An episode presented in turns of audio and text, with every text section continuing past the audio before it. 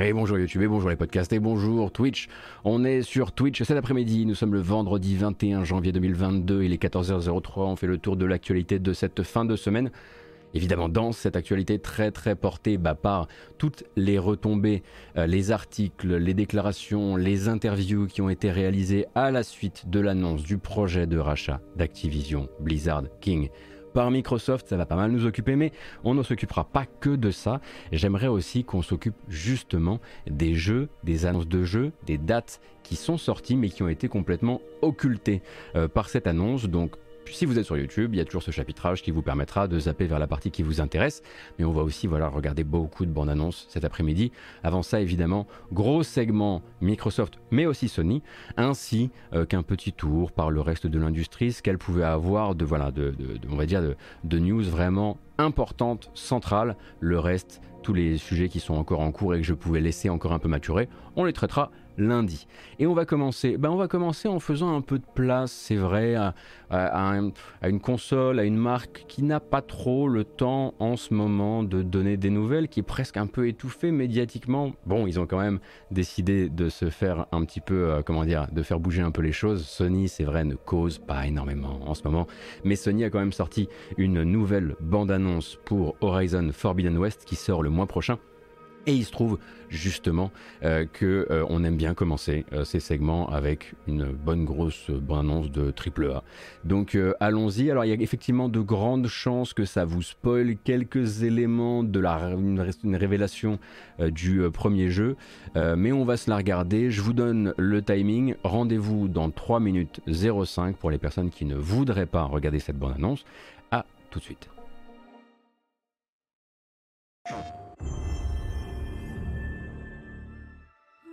I'm running out of time, Elizabeth.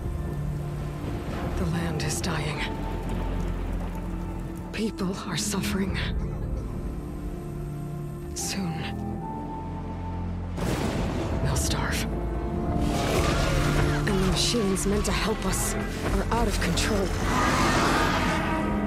I have to find a way, a way to fix it all. C'est mieux comme ça. And the answer is somewhere out in the Forbidden West.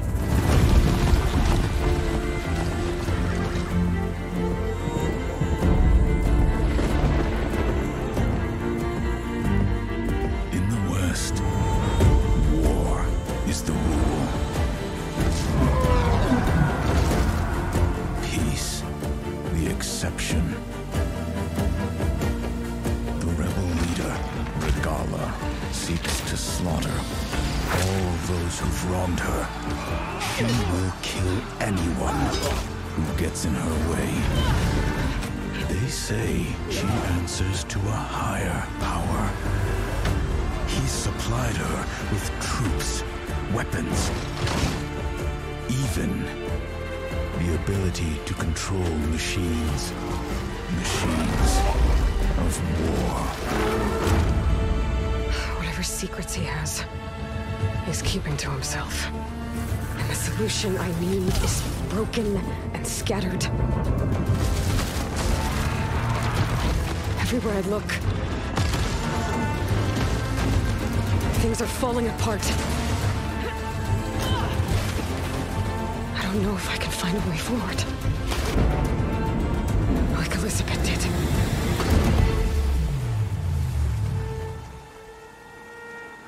All by yourself? Ha! No way. I'll be careful and... We're coming with you.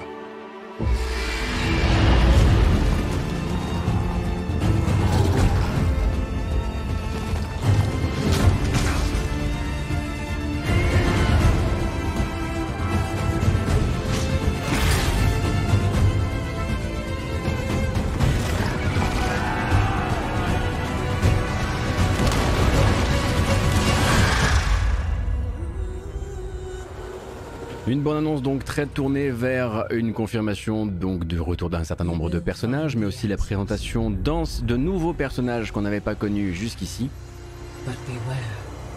À l'image de celui-ci, je crois, mais je ne suis pas sûr. Et ça, c'est Karian Moss. Tout simplement non seulement son design, non seulement son visage, mais aussi sa voix. Carrie Moss Trinity dans euh, The Matrix euh, a donc un rôle dans le deuxième Horizon. Donc Horizon Forbidden West qui arrive, attendez une seconde, j'en ai oublié la date, ce qui est quand même incroyable.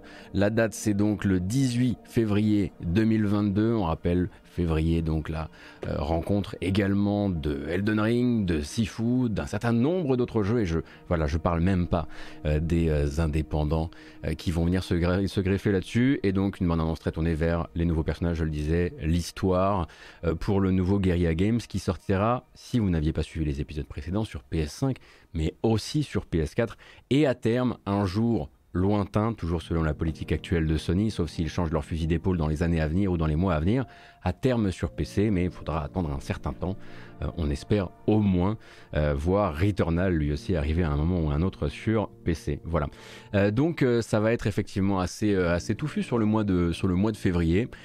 et bah oui, voilà, on avait eu Keanu Reeves dans Cyberpunk 2077.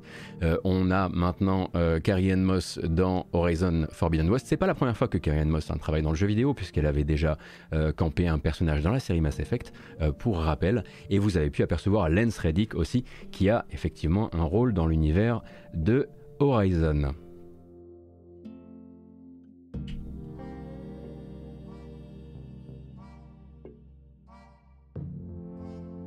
Donc ça c'était euh, pour euh, Horizon Forbidden West. Et puis on va directement, peut-être avant de parler de comment Microsoft parle de son projet de rachat d'Activision, on rappelle donc un projet à 70, quasiment 70 milliards de dollars qui pourrait être, enfin qui serait, s'il reçoit tous les feux verts, être finalisé durant l'année fiscale 2022-2023 euh, de Microsoft, donc maximum juin 2023. Ça y est, on y est.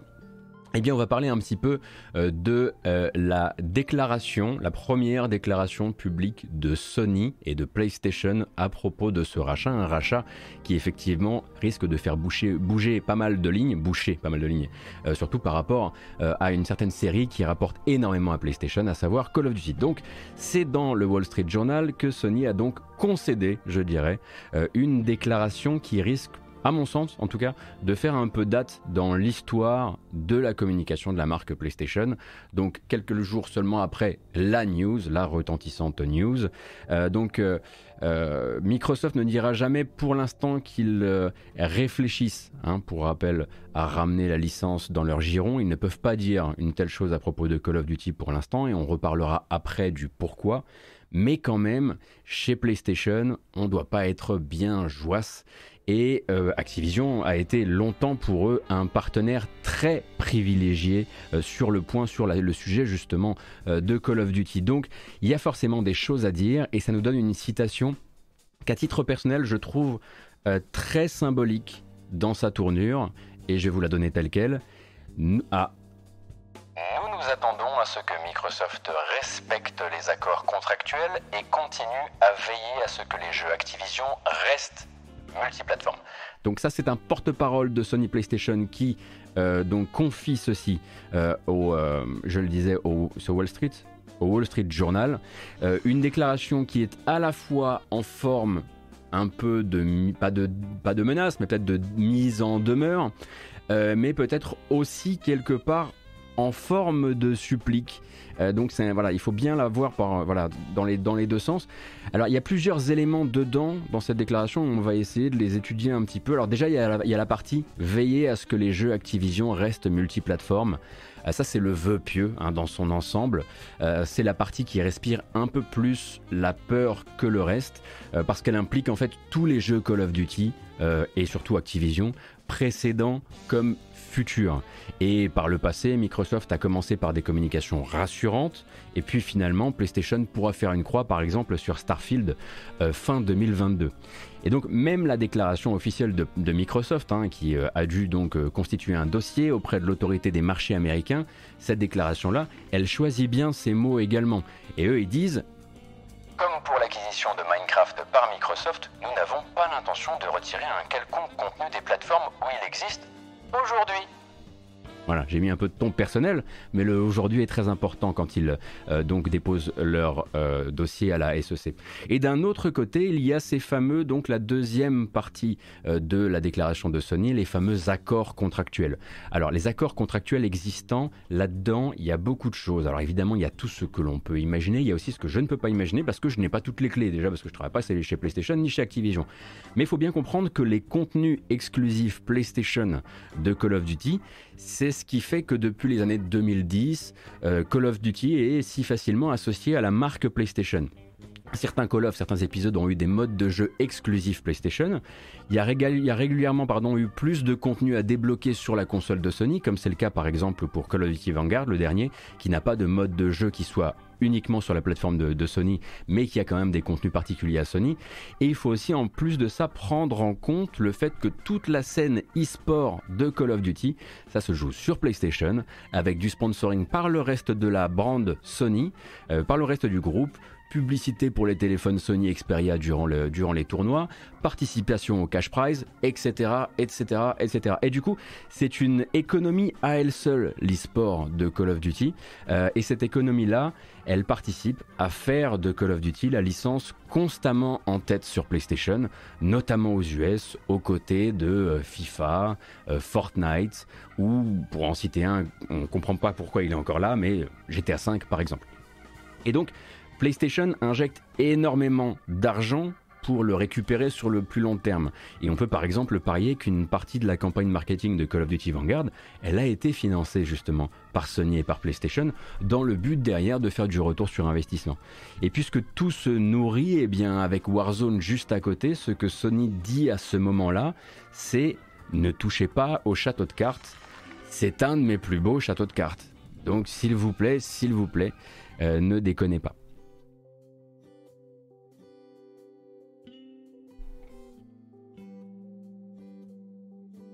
En réalité, pour le côté e-sport, il n'y a que du sponsoring et les matchs se font tous sur PC. Pardon, euh, Alpha X R6, bah, je te fais confiance sur le sujet. Je pense que tu connais bien ton sujet d'ailleurs.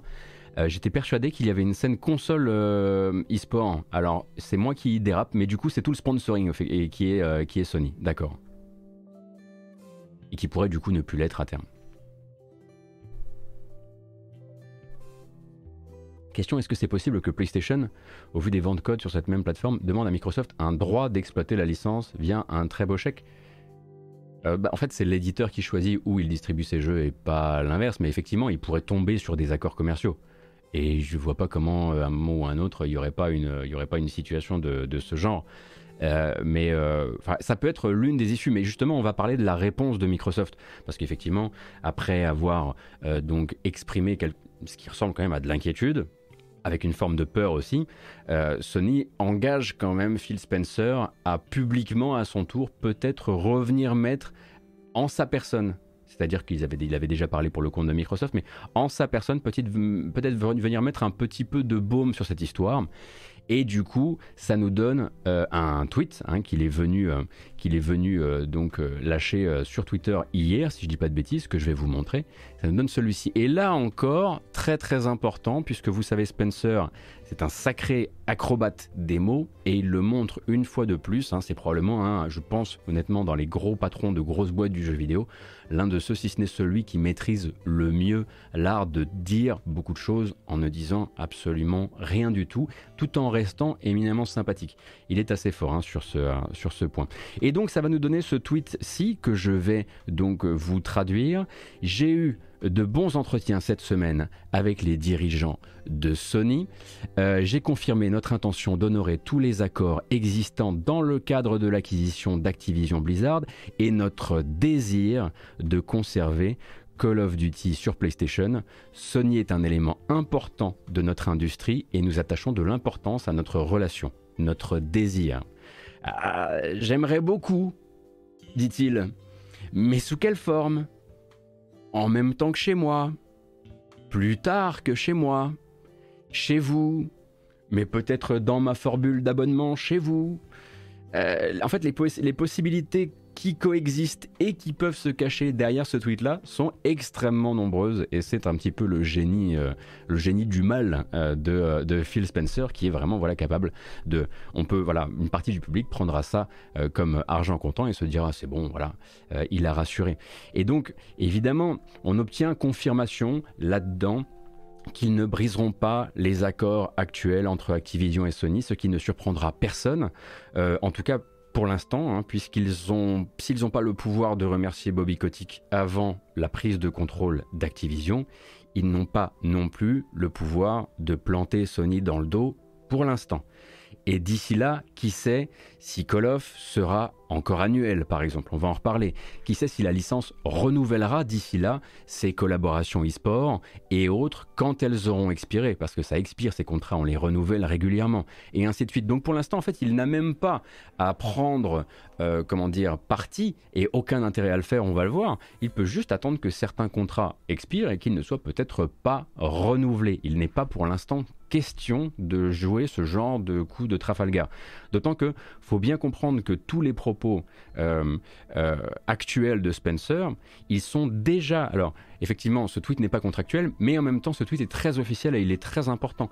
Parce que dans tous les propos actuels de Spencer, il est déjà dans le collimateur des régulateurs des marchés. Parce que les régulateurs des marchés, ils vont regarder le projet d'acquisition et ils vont voir en quoi il pourrait constituer un effacement d'une partie de la concurrence. Alors, pas forcément un monopole, mais un effacement d'une partie de la concurrence, à quel point ça pourrait être dangereux pour le marché.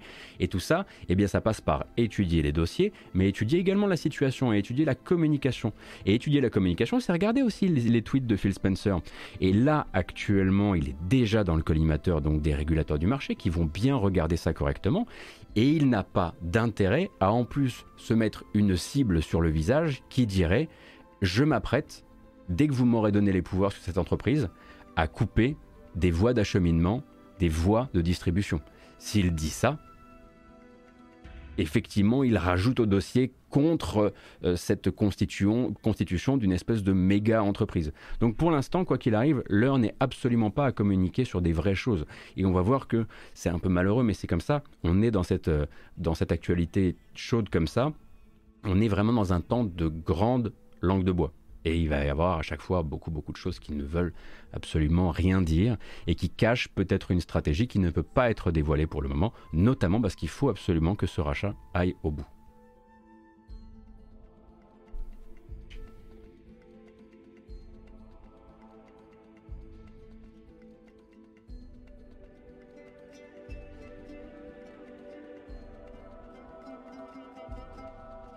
Il a intérêt à la jouer good guy, mais en même temps, son tweet est aussi censé donner, parce qu'il ne faut pas oublier que sous couvert de on n'entretient pas la guerre des consoles, les soldats de la guerre des consoles, ça s'entretient, ça s'excite, ça se galvanise, et effectivement, la fin de son tweet, à ce titre, je la trouve un petit peu dans ce sens.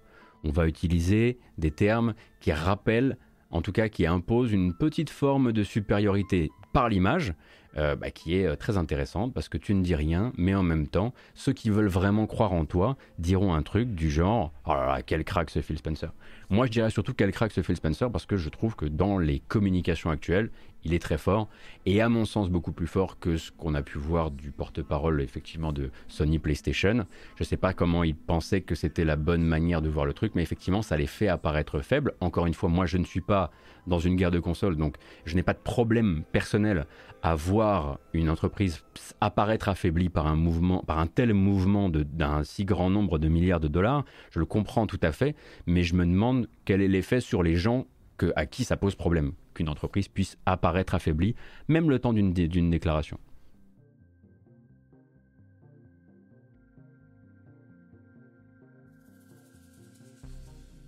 Pas d'inquiétude pour les régulations des marchés, t'as des spécialistes de fou, des rachats chez, chez Microsoft et Acti. Ouais, bah il y avait la même chose euh, du côté de chez euh, du côté de chez c'était qui?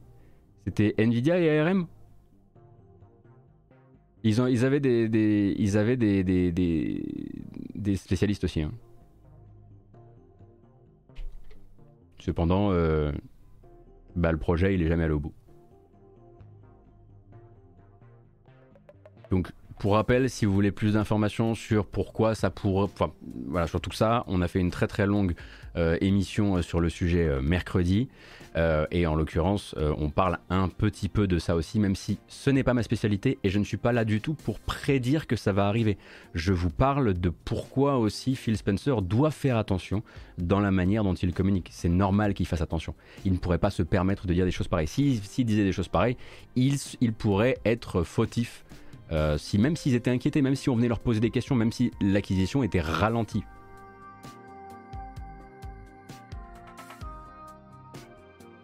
Alors voilà.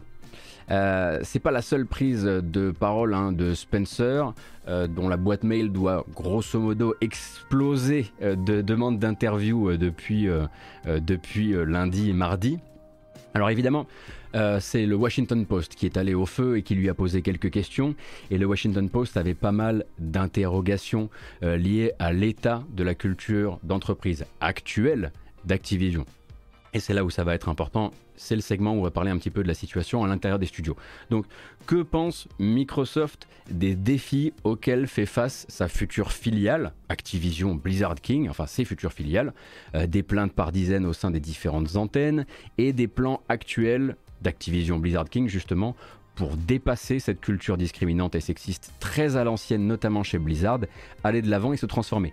Qu'est-ce qu'il en pense lui maintenant au micro du Washington Post? Eh bien là encore, il faut faire langue de bois et peut-être aussi manquer un peu d'élégance parce que c'est difficile de faire de la langue de bois sur ces sujets sans rester élégant. Il ne peut pas dire qu'ils vont régler les soucis, il ne peut pas s'engager à régler les soucis, même s'il en avait l'intention, ce que je lui souhaite, ce que je souhaite surtout aux gens qui sont rachetés par Microsoft actuellement, les autorités apprécieraient moyen dans le processus de validation de ce rachat de savoir que c'est le racheteur qui va régler tout ça parce que ça compliquerait énormément les choses. À partir du moment où on doit regarder une entreprise et regarder celle qui est en train de se faire acheter comme une entreprise dans laquelle il y a une grève, dans laquelle il y a une grève, dans laquelle il y a un procès avec la DFEH, etc. Lui, pour l'instant, il faut qu'il reste sur le bord. Il est le futur acquéreur d'une entreprise qui va aller mieux. Le narratif actuel, c'est ça et ça doit le rester. Donc il doit s'en tenir à ce script et ce script, c'est qu'il est confiant dans la capacité d'Activision à retourner la situation. Il se dit certain, certain c'est le je cite, que les managers de chez Blizzard, de chez Activision, ont un plan dans lequel ils ont foi. En gros, pour lui, d'ici maximum juin 2023, ce sera réglé et nous, l'entreprise qu'on achètera, ce sera une entreprise saine. Donc, ce n'est pas son problème pour le moment, ça pourra le devenir évidemment, mais pour l'instant c'est Activision qui doit répondre de, tout ça, et surtout c'est Activision qui, si jamais euh, l'agence californienne DFEH réussissait à monter son dossier jusqu'à en faire un procès, il serait de toute façon sur le rebord. Et c'est Activision qui répondrait de tout ça, et c'est Bobby Kotick qui répondrait de tout ça. Donc pour l'instant, tout ce qu'il peut dire, c'est j'ai foi en eux, pour faire le ménage qui mérite d'être fait avant que moi je vienne prendre le contrôle de l'entreprise. Évidemment, c'est un discours comme les autres qui est voué à changer avec le temps. Un discours en revanche un tout petit peu moins verrouillé euh, sur la question syndicale. Euh, alors je vais juste zapper un peu parce que les solos de guitare quand on discute c'est pas évident. Donc la question syndicale, puisque le Washington Post a voulu savoir si l'embryon de syndicat qui commençait à pousser au sein d'Activision pourrait perdurer dans l'écosystème Microsoft. Le cas échéant, évidemment, hein, s'ils arrivaient à créer ce syndicat jusqu'au bout, à, mener à bien cette création de syndicat, en tout cas, eux veulent pas connaître forcément la posture de Microsoft parce qu'il est trop tôt. Encore une fois, là, pour l'instant, le contrôle est toujours chez Activision. Ils aimeraient connaître la posture de Phil Spencer, son avis tout simplement par rapport à la question syndicale dans le jeu vidéo. Et de ce côté, bon bah le garçon va couper court assez vite quand même. Euh, que pense Microsoft du regroupement des travailleurs? La réponse mérite le mégaphone. Je vais être honnête, je n'ai pas beaucoup d'expérience avec les syndicats. Je suis chez Microsoft depuis 33 ans. Donc je ne me ferai pas passer pour un expert sur ce point. Mais nous aurons une conversation qui visera à identifier ce qui leur permet de fournir leur meilleur travail, le plus important pour nous. Leur meilleur travail, le plus important pour nous. Je pense qu'on a tout dit. Hein Déjà quand il dit ⁇ je n'y connais rien en syndicat ⁇ cela fait 33 ans que je suis chez Microsoft. Ce qu'il dit, c'est, je vous rappelle qu'il n'y a pas le P d'un syndicat chez Microsoft. Et grosso modo, on discutera avec eux, mais nous, on est surtout là pour, pour leur permettre d'avancer, de mieux travailler et peut-être aussi de ne pas, comment dire, avoir besoin d'un syndicat. En tout cas, c'est un peu comme ça qu'on ressent la, dictature, j'allais dire, la déclaration. Quand tu fourches comme ça, c'est que c'est la fin de semaine, quoi. La déclaration, du coup, euh, à ce propos. Donc, il y a quand même de grandes chances qu'ils essaient de se démerder pour que la question n'en soit plus une. Et on peut effectivement se dire, on en parlait avec Cassim, et je pense qu'on aura encore l'occasion d'en parler, que peut-être que l'un des dommages collatéraux dont Microsoft est peut-être très conscient à ce moment-là, c'est qu'ils achètent et vont calmer le jeu dans la première grosse société du marché américain qui menaçait de se syndiquer, qui était peut-être en marche vers la syndicalisation dans le jeu vidéo. Et donc, je pense sincèrement que ça fait partie aussi des choses d'une pierre deux coups. On va récupérer ces studios, on va faire beaucoup de choses très bien, hein. on va en reparler parce qu'il y a des projets assez intéressants qui se dessinent et qui commencent doucement à se dessiner d'un point de vue éditorial, éditorial jeu vidéo. Mais il ne faut pas négliger le fait que dans ces 70 milliards, il y a peut-être aussi la possibilité de ne pas se retrouver demain avec des studios qui disent non mais attendez là-bas chez Activision ils, ils sont syndiqués parce que j'imagine que d'un point de vue du patron, ça peut effectivement être vu comme un truc qui se répand comme une traînée de poudre. Et donc d'autres parties de l'interview vont permettre d'explorer la question des jeux et du catalogue dormant d'Activision. On en parlait justement euh, durant une précédente matinale. Et là, la bonne surprise, eh bien, c'est d'apprendre que Spencer a envie de se montrer joueur avec ça.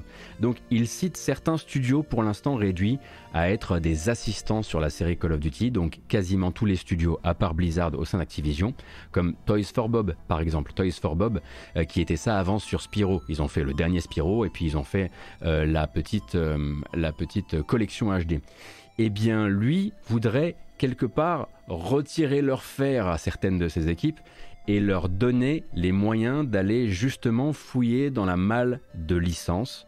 Et la citation est encore une fois très importante ici. Travailler, euh, à Crash 4 aussi, merci beaucoup. Travailler sur ce qui intéresse vraiment les équipes. Travailler sur ce qui intéresse vraiment les équipes.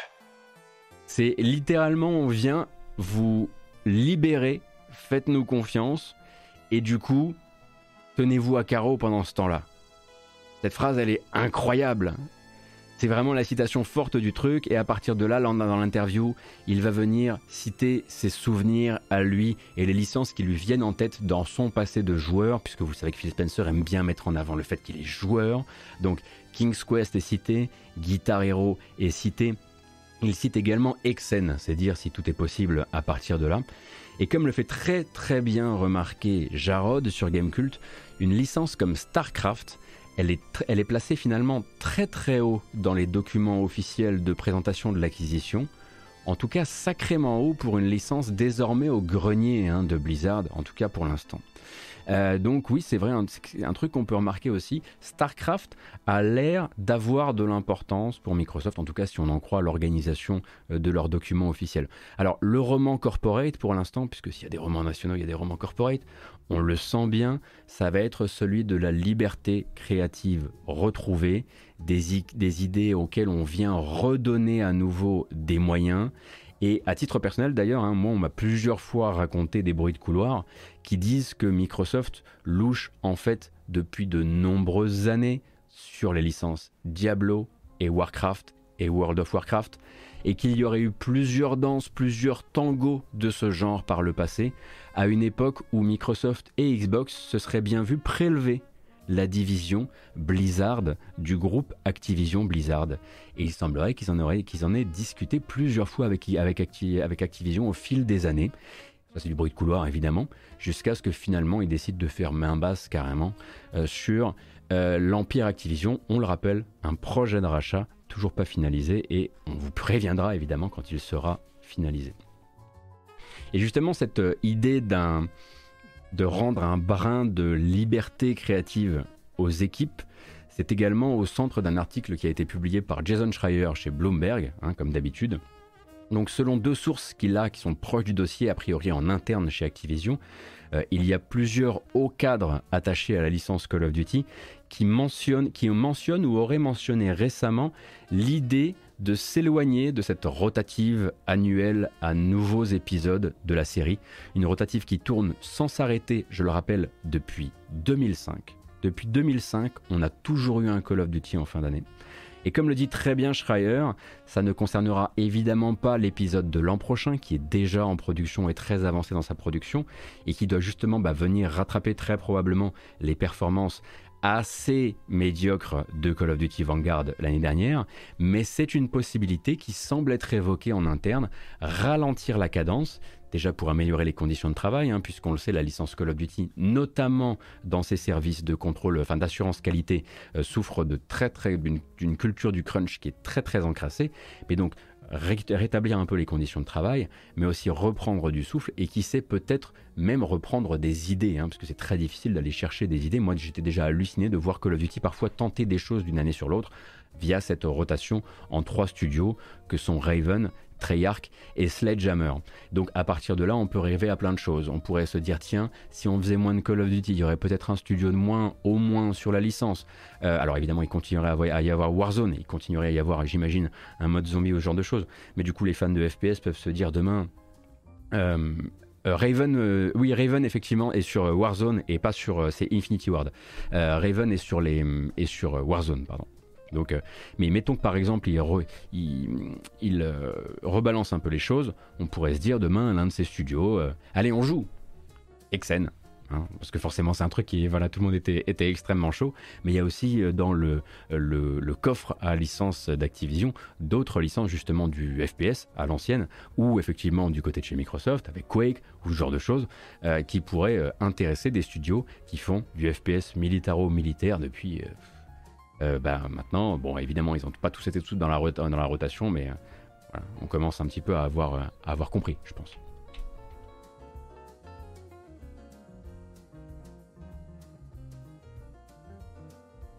Donc ça, c'est la possibilité, en tout cas l'envie, surprenante en tout cas, de Phil Spencer, de ne pas laisser ce catalogue dormant. Il a envie justement de libérer ses équipes, alors que moi, lundi, enfin c'était pas lundi, mais c'était mercredi, j'avais plutôt tendance à vous dire, j'ai l'impression qu'il va laisser un petit peu tout ce petit monde continuer à travailler sur l'Empire Call of Duty, parce que l'Empire Call of Duty, c'est un peu ce qu'ils ont acheté.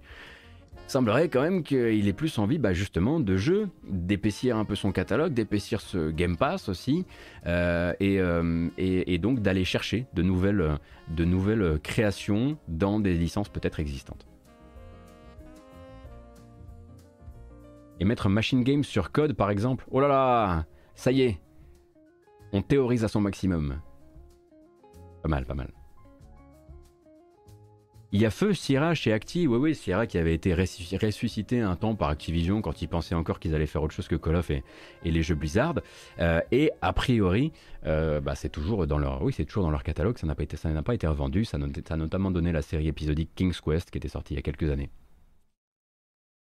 Du coup, c'est parti Arcanum 2 finalement. Ah, non, non, mais calmez-vous. Oh, ils ont juste Arcanum, une vieille licence qui a un épisode horriblement, euh, horriblement déplaisant dans ses combats, brillamment écrit cependant, euh, de Troika Games, euh, studio qui a complètement, complètement capoté il y a 20 ans. donc on peut confirmer effectivement Arcanum 2 par Obsidian. ben du coup, lundi, ça sort lundi. Voilà.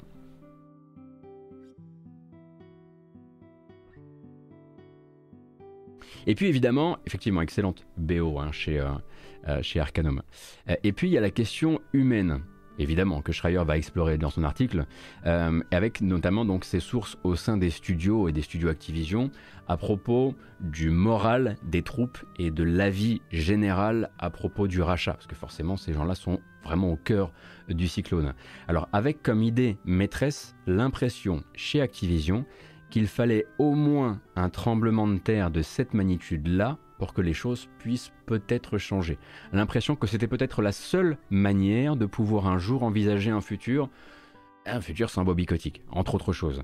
Et bon, bah comme nous ici, on n'a pas toutes les réponses, et comme nous ici, on devra attendre plusieurs années avant de savoir quel était le vrai sens, la vraie vertu euh, de cette acquisition, eh bien les employés d'Activision, euh, quand on, leur pose la question chez Bloomberg, ils confessent des sentiments extrêmement contraires. Et on peut le dire, on est dans des, sentiments extrêmement contraires depuis des jours maintenant. Et c'est ok en fait hein, de ne pas avoir à décider, je crois que c'est d'ailleurs Schreier qui le tweetait hier soir, qui disait c'est ok de ne pas avoir à décider là tout de suite, nous en simple consommateur, si c'est bien, si c'est pas bien, c'est ok de se dire merde, je ne sais pas si le Game Pass c'est bon pour tous les développeurs, etc.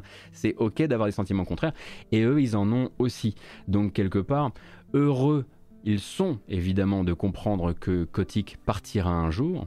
Dégoûtés, ils sont aussi, furieux même, qu'un type potentiellement connecté à des menaces de mort et à des magouilles pour protéger des harceleurs en poste s'en sorte avec un tel pactole, euh, sauf évidemment hein, si la DFEH ou une autre instance gouvernementale parvenait à l'épingler euh, dans un futur procès. Et les employés n'oublient pas non plus, et ça, il faut pas l'oublier nous non plus, euh, que certains recoins crasseux hein, justement de cette culture d'entreprise Blizzard et notamment Battle.net étaient justement entretenus par des éléments qui étaient passés avant ça par la marque Xbox, qui étaient des anciens de chez Xbox. Alors certes, une mue plus ancienne de la marque Xbox, mais tout de même, à ce moment-là, ils se disent, est-ce que certains des mecs les plus bizarres et les plus problématiques qu'on ait eu au sein de l'entreprise ne venaient pas justement de chez Xbox? Forcément, ça rappelle des souvenirs. Et puis il y a forcément aussi du positif l'horizon d'un leader d'entreprise qui paraît, et je dis bien qui paraît, plus décent, plus solide, plus tourné vers les équipes et vers l'idée de leur laisser une certaine autonomie. Il cite par exemple le cas de Double Fine, hein, au micro de Jason Schreier, qui a au micro ou dans ses mails évidemment, qui a bénéficié de tout le soutien pour réaliser sa vision de Psychonauts 2, sans pression, hein, puisqu'ils ont pu le repousser, avec le succès qu'on lui connaît. Il pense également à Obsidian, euh, qui semble avoir pu négocier tout le temps et les moyens nécessaires pour proposer des, des jeux à l'image du studio qui est Obsidian, et pas à l'image du studio euh, enfin d'un, on va dire d'un créateur de RPG euh, qu'on remettrait vite sur des trucs dont Microsoft a besoin très très vite quoi. En gros, ils pensent à ces studios qui ont été vendus, qui ont été rachetés il y a plusieurs années maintenant et qui ont encore le loisir de ne pas communiquer. Ça va aussi par exemple pour InXile, on l'imagine. Donc humainement, si on en croit l'article de Schreier, il y a beaucoup d'espoir, il y a beaucoup de colère, il y a beaucoup de peur aussi. Euh, et c'est compliqué, forcément. Et ils attendent beaucoup de choses, ils attendent beaucoup de réponses pour la suite, comme nous, sauf que pour eux, c'est voilà, en, en, bien pire, en bien plus puissant, en bien plus fort dans tous les sentiments, j'imagine, ressentis. On peut citer Grounded chez Obsidian où MS a laissé totale liberté, ouais, bah, qui était un projet qui, euh, qui précédait, euh, en tout cas qui précédait l'annonce du rachat. On n'oublie pas Stormlands chez Obsidian, effectivement, hein, Obsidian, il fut un temps euh, avait eu des démêlés avec Microsoft, avec une autre mue de Microsoft, encore une fois, c'est ce qu'on peut, ce qu'on peut souhaiter. Légalement, on sait à partir de quand Microsoft va pouvoir mettre d'anciens jeux Activision dans le Game Pass. Activision Blizzard, du coup, et peut-être même King au passage. Euh, je ne sais pas, je n'ai aucune information légale par rapport à ça. Euh, mais j'imagine que la célébration, le premier, la première fournée de célébration devrait arriver assez vite.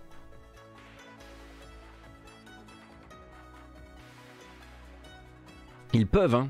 Enfin, je veux dire, il euh, n'y a pas de délai effectivement légal maintenant que j'y pense. Effectivement, comme tu le dis, Cassim, il n'y a pas de délai. Euh, là maintenant, ils pourraient juste se dire bon, bah, puisqu'on est, euh, voilà, puisqu'on est poteau, eh ben, je les mets directement dans ton service. De toute façon, à la fin, la thune se retrouvera grosso modo au même endroit.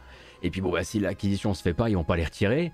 il faudra, il faudra avancer sans. Ou peut-être qu'il faudra les retirer justement, j'en sais rien.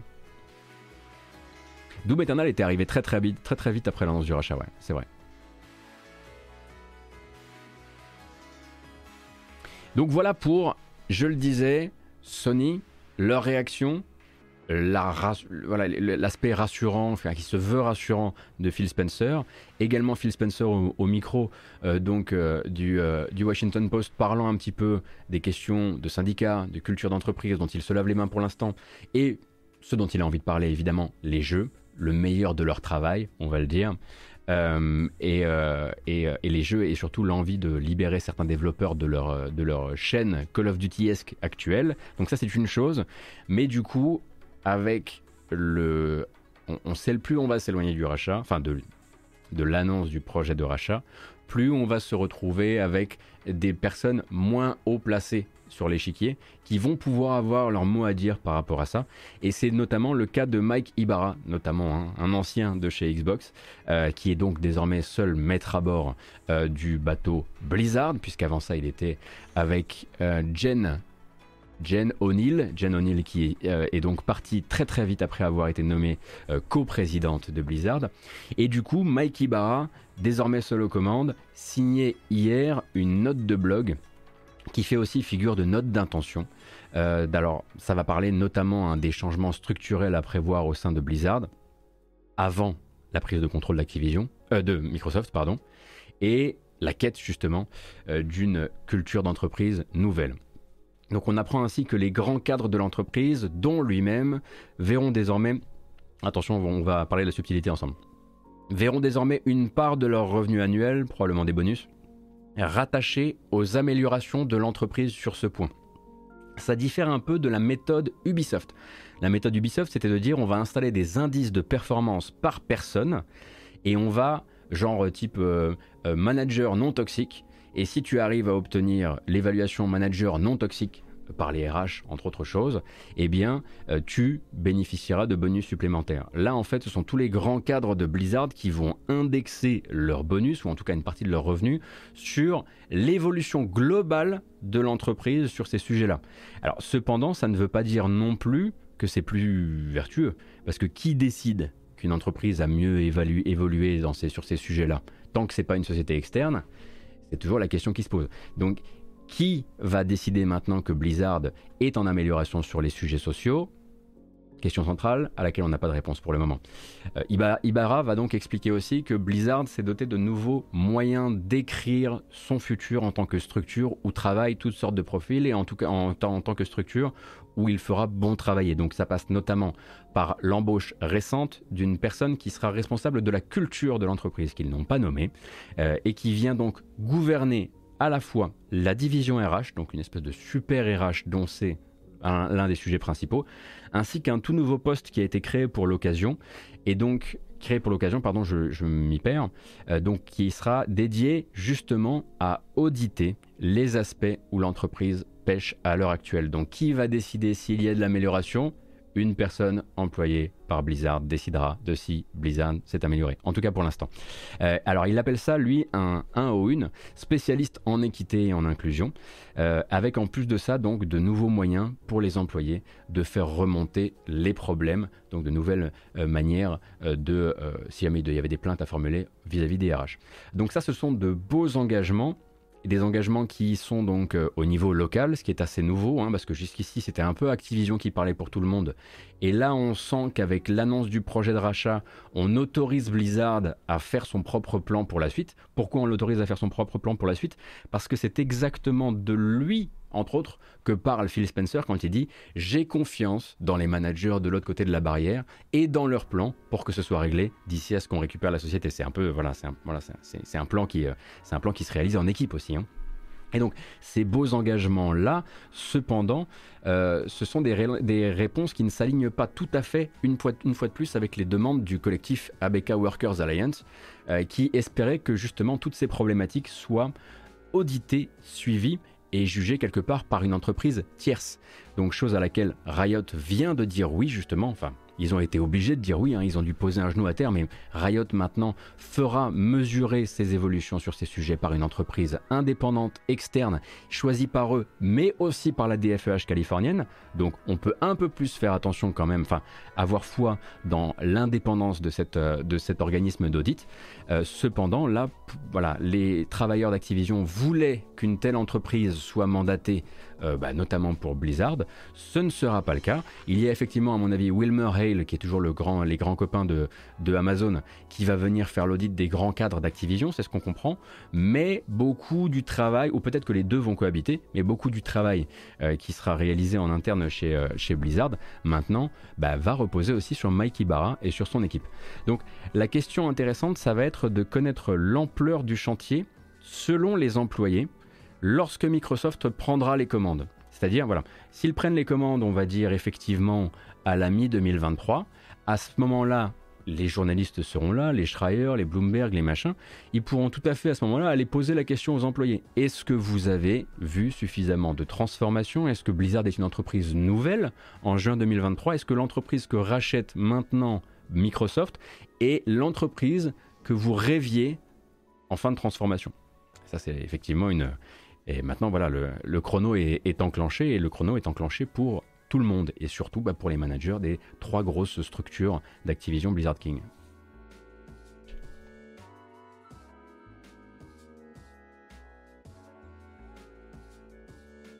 Et puisqu'on est repassé du côté social et que j'essaie quand même voilà, de, comment dire, de panacher pour que euh, vous puissiez aussi entendre parler de jeux vidéo, euh, l'autre promesse de Mike Ibarra durant, euh, dans ce blog post, c'est que Blizzard va sortir, a priori, de sa torpeur du côté des jeux. Et là encore, on va citer. Il nous faut livrer du contenu à nos joueurs de manière plus régulière et innover à la fois dans nos franchises existantes, mais également en dehors de ces franchises. Nous avons des choses excitantes à annoncer et nous communiquerons à ce sujet la semaine prochaine. Donc, comme on le sait, la BlizzConline, ça a été suspendu jusqu'à nouvel ordre. Il n'y aura pas d'édition en début 2022 par exemple. Et donc avec sa disparition, eh bien Blizzard va faire ce qu'ils avaient promis de faire, éclater les communications tout au long de l'année et commencer manifestement la semaine prochaine par nous parler des licences existantes et peut-être d'autres choses, mais très probablement pour l'instant euh, de licences existantes. Euh, mais en gros, ce qu'il dit à ce moment-là, c'est Blizzard est déjà en train de se mettre dans ce mouvement, est déjà en train de se mettre dans ce mouvement où ils auront quelque chose de nouveau dans les mains le jour où ils seront dans le giron, s'ils le deviennent évidemment, de Microsoft. C'est une manière de dire non, quand nous entrerons euh, sous le, on va dire dans le groupe Microsoft, non, nous ne serons pas l'entreprise dont le dernier jeu annoncé s'appelle Overwatch. C'est un petit peu euh, le sens de cette com.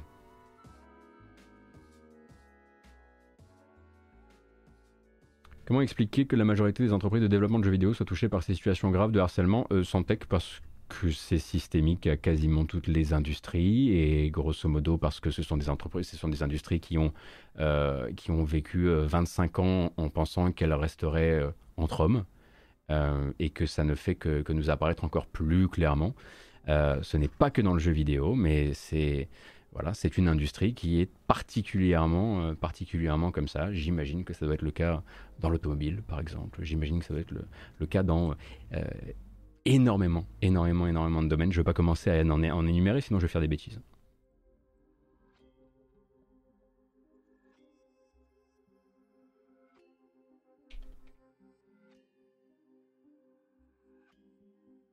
Je me demande comment Madingue arrive à dégainer les liens aussi vite. Il doit y avoir colloque de 45 minutes avec Gotos tous les jours. Eh bien, pas du tout. Euh, pas du tout. Euh, de ce côté-là, euh, côté-là, Madingue n'est pas prévenu en avance. Je lui donne même pas mon plan. Et là, vous mettez le doigt sur le fait que je pourrais, quand même. Ce serait quand même la moindre des choses. Maintenant que vous le dites. Mais en attendant, évidemment, Madingue. Merci infiniment. Donc, ça c'était pour Mike Ibarra et Blizzard. On va sortir de Sony et de Microsoft et d'Activision Blizzard pour aujourd'hui. J'imagine qu'on en reparlera euh, très probablement en début de semaine prochaine, mais là on va parler d'autre chose, on va parler aussi des news qui ont été un peu occultées, euh, que ce soit les annonces de jeux ou le reste. Et on va peut-être commencer par parler du Nagoshi Studio. Euh, donc bon petit coup de flair, on va dire, hein, du côté de chez Video Games Chronicles, euh, puisque le site d'actu américain a repéré l'inscription à l'Office européen de la propriété intellectuelle d'un nom d'entreprise qui parle un peu de lui-même, Nagoshi Studio. Donc Nagoshi, très potentiellement comme Toshihiro Nagoshi, donc le taulier de la série Yakuza, qui a repris sa liberté l'an dernier, euh, après plus de 15 ans, hein, il me semble, hein, au sein du euh, Ryuga Gotoku Studio chez Sega. Et donc le vétéran, je vous le rappelle, avait annoncé son départ en octobre 2021, en même temps d'ailleurs que son fidèle producteur qui s'appelle Daisuke Saito. Et les deux donc partaient sans dire exactement où il allait, pendant que l'équipe en charge des Yakuza, elle, annonçait que c'était les numéros 2 qui devenaient numéro 1, tous les deux, et prenait donc un peu de galon et lançait d'ailleurs l'info, oui, un Yakuza 8 est bien en production, oh, la surprise. Euh, et du coup, Nagoshi n'avait rien dit de ses plans pour la suite, Mais quelques semaines avant, c'était Bloomberg euh, qui prétendait disposer d'informations qui donnaient justement le créateur sur le départ de chez Sega. Donc ça, ils avaient juste. Et plus encore, ils le disaient, euh, débauché par le groupe chinois NetEase, un groupe qui lui aurait fait un pont d'or, littéralement, en lui montant son propre studio au Japon, avec donc une équipe capable de l'accompagner pour créer ses, ses futures idées. Reste donc maintenant à savoir si Nagoshi Studio c'est bien ce studio, mais comme le dit Video Games Chronicles, la société qui s'est occupée de faire le dépôt de marques s'est déjà illustrée en déposant des marques avant ça pour NetEase. Donc le faisceau d'indices commence à prendre une certaine épaisseur tout de même. Euh, et de là, eh bien, effectivement, après Kojima Prod, on attend donc la confirmation officielle de l'existence de Nagoshi Studio. Euh, ce qui nous rappelle du coup hein, que au Japon, le débat sur le jeu d'auteur, il va dans le sens inverse que celui qu'on est en train d'avoir au niveau du jeu vidéo occidental. Euh, on donne vraiment la crédibilité au studio en le nommant selon euh, la force, on va dire, principale, le grand créateur de jeux vidéo connu en tout cas et, reconnu euh, qui, qui le pilote.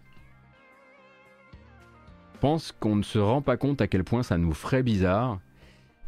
et encore une fois, je ne veux pas rentrer dans un studio, je ne veux pas rentrer dans un débat à base de euh, oui, mais le Japon, c'est pas pareil, etc. Mais imaginez si on avait euh, le, le Levin Studio, le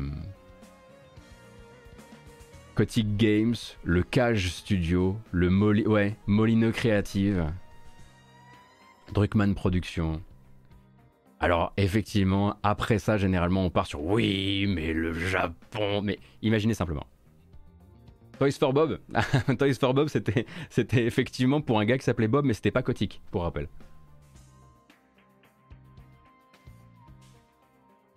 Ah, Robert Space Industries. Ça alors? C'est fou ça. Merci beaucoup. Hein, je, pardon, hein, j'ai, du coup pas remercié tout le monde, mais tout à l'heure il y a eu des, il y a eu des subs, donc merci Geeks, merci Alpha X, merci Endurir. Et il y a eu beaucoup de follow euh, depuis euh, tout à l'heure. Et le dernier, c'est Chicken Cocotte. Donc salut, j'espère que tu vas bien. Et merci Dr Pixel, merci Santec pour le sub aussi, Magicano, euh, Chef Sissi, euh, Nico, Nico Magin, Patrick Pastis, santé à toi, et Dot Smithy et Dada Rocket. Merci beaucoup. Cloud Imperium Games, RSI, c'est le nom d'une marque fictive dans le jeu. Ouais, bah c'est pareil. C'est pareil. Les bagnoles dans. Non, si les robots, imaginez si les, robots dans, dans Détroit s'appelaient euh, Cage, Cage Robotics. Enfin voilà, tout ça pour dire que Nagoshi Studio. Et on va partir sur... Alors, ça faisait... Là, on a commencé l'année et il n'y avait, pas, encore eu la bonne vieille news microids, quoi. Et moi, ça commençait à me peser. Je me disais, mais attendez, mais ils vont partir vers où euh, C'est quoi la suite euh, Les tuniques bleues euh, La marque jaune? Alors, bon, Microids produira trois jeux Garfield dans le futur. On perd pas les bonnes habitudes hein, chez Microids. Euh, du coup, la première étant donc d'annoncer de nouveaux projets issus de la bande dessinée ou de l'univers jeunesse de manière générale. Et la seconde, revenant à ne jamais annoncer un jeu, mais toujours deux jeux ou trois jeux, voire quatre à l'occasion. Euh, donc après Astérix, les Schtroumpfs, le Marsupilami, Tintin et même Goldorak pour rappel qui est prévu chez Microids. Donc l'éditeur français a signé avec Viacom CBS qui possède les droits sur Garfield. Et donc pour une suite de jeux dans l'univers de Garfield, on espère évidemment qu'il y aura un jeu de cuisine avec des lasagnes, bref. Trois jeux qui devraient explorer chacun un genre différent sans qu'on sache vraiment quel type de jeux seront honorés pour l'instant. Et on ne sait pas non plus quels sont les studios qui sont derrière. Pour rappel, cependant, ce n'est pas le premier jeu Garfield à voir le jour chez Microids, puisque c'est eux qui avaient édité Garfield Kart Furious Racing.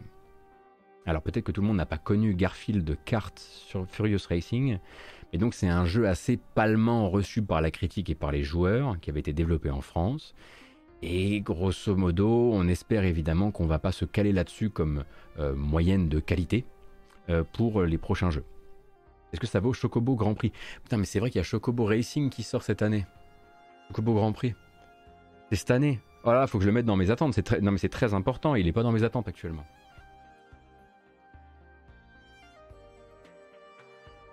Garfield, Garfield, le jeu dans l'espace de chez Bethesda. Ah, pas mal. ActuCraft, elle est pas mal celle-ci. Elle est pas mal.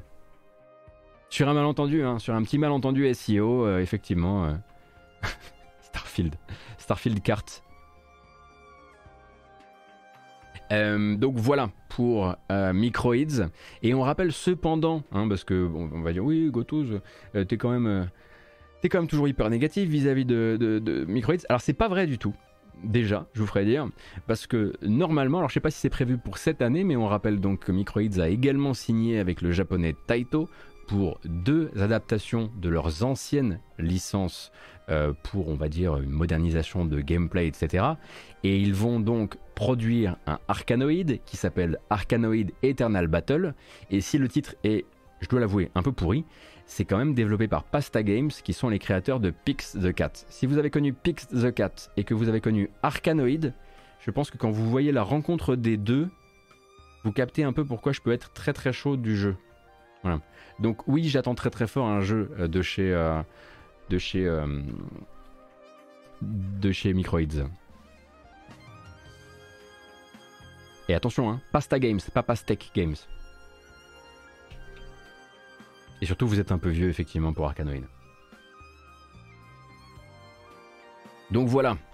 Et nous, on va continuer. Ah, on est reparti, on est reparti pour, on est reparti pour du sujet, on est reparti pour du sujet pas drôle. Voilà. Mais euh, voilà, c'est pas moi qui fais euh, malheureusement, c'est pas moi qui fais les règles. Alors, hier sortait une date et un très long trailer pour Lego Star Wars de Skywalker Saga. Jeu repoussé un certain nombre de fois désormais de chez TT Games et donc qui sortira le 5 avril prochain. Cependant, le même jour où sortait donc cette bande-annonce qu'on va regarder, sortait également un article qui couvrait un petit peu les coulisses du développement, tant en termes de prise de retard qu'en termes de gestion du développement, qu'en termes de gestion des équipes, avec du crunch dedans. Donc, bande-annonce d'abord, et puis ensuite, on va dépioter tout le reste.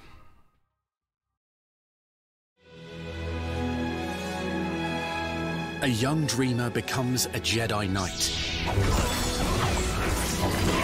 A Jedi is twisted by the dark side.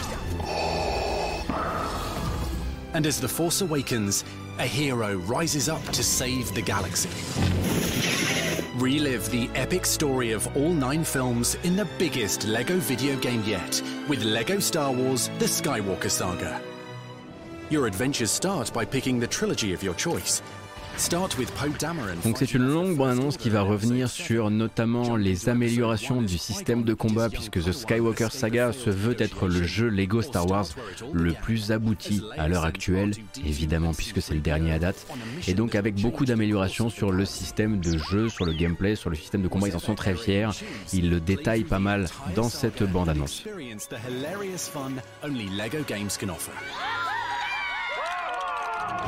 As war spreads across the galaxy, LEGO Star Wars The Skywalker Saga lets you experience the many thrills of your favorite battles. New combat mechanics allow for greater mastery as you plunge into the action and defeat enemies both big and small.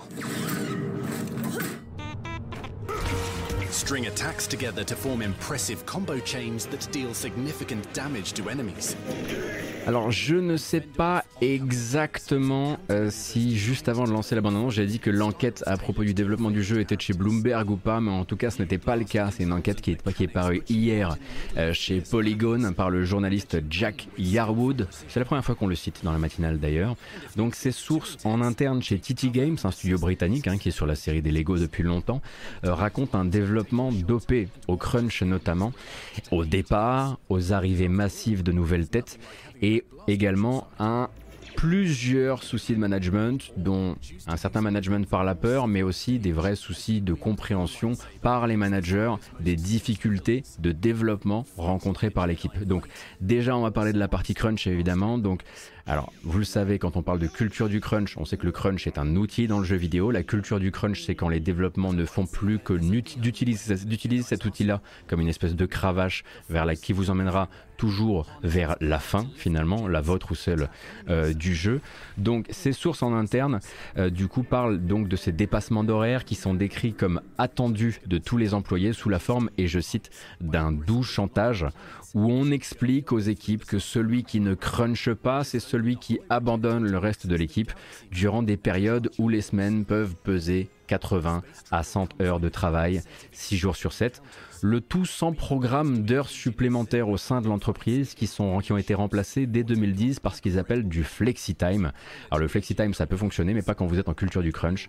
Le flexi-time c'est la promesse, manifestement souvent illusoire, de pouvoir récupérer plus tard sous forme de matin non travaillé ou d'extension de congé tout ce que vous avez investi durant les périodes de crunch. Je ne sais pas comment ils peuvent réussir à faire ça, sauf quand justement le jeu est sorti. Avant ça, ça n'a pas de sens. Euh, plus tard, donc, voulant surtout, sûrement euh, voulant dire, euh, on en reparlera plus tard.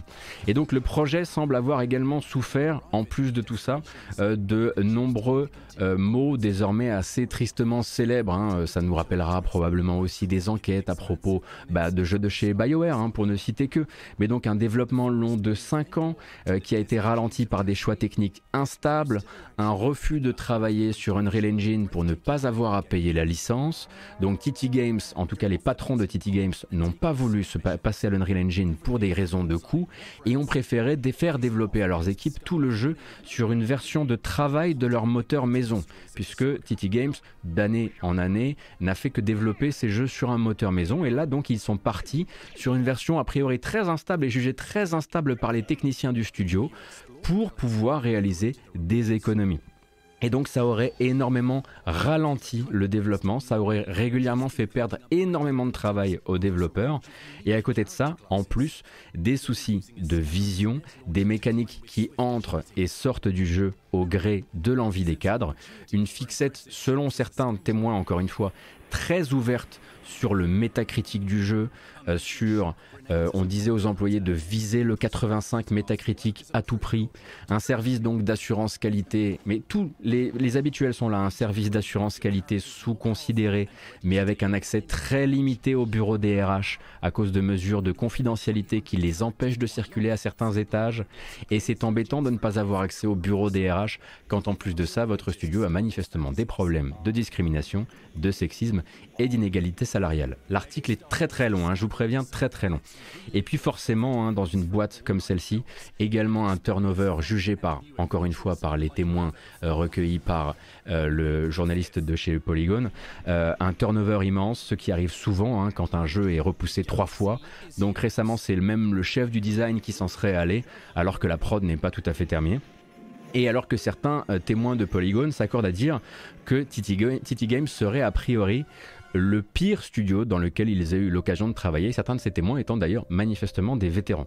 Alors à toutes les questions morales de l'équipe, à toutes les questions liées au moral de l'équipe, il semblerait que les sources de Polygon s'accordent encore une fois à dire que le management avait une réponse assez classique encore une fois du genre votre cas c'est pas une généralité. Ici, il y a plein de gens qui adorent bosser, et ici, il y a plein de gens qui adorent bosser sur la licence Lego. La passion.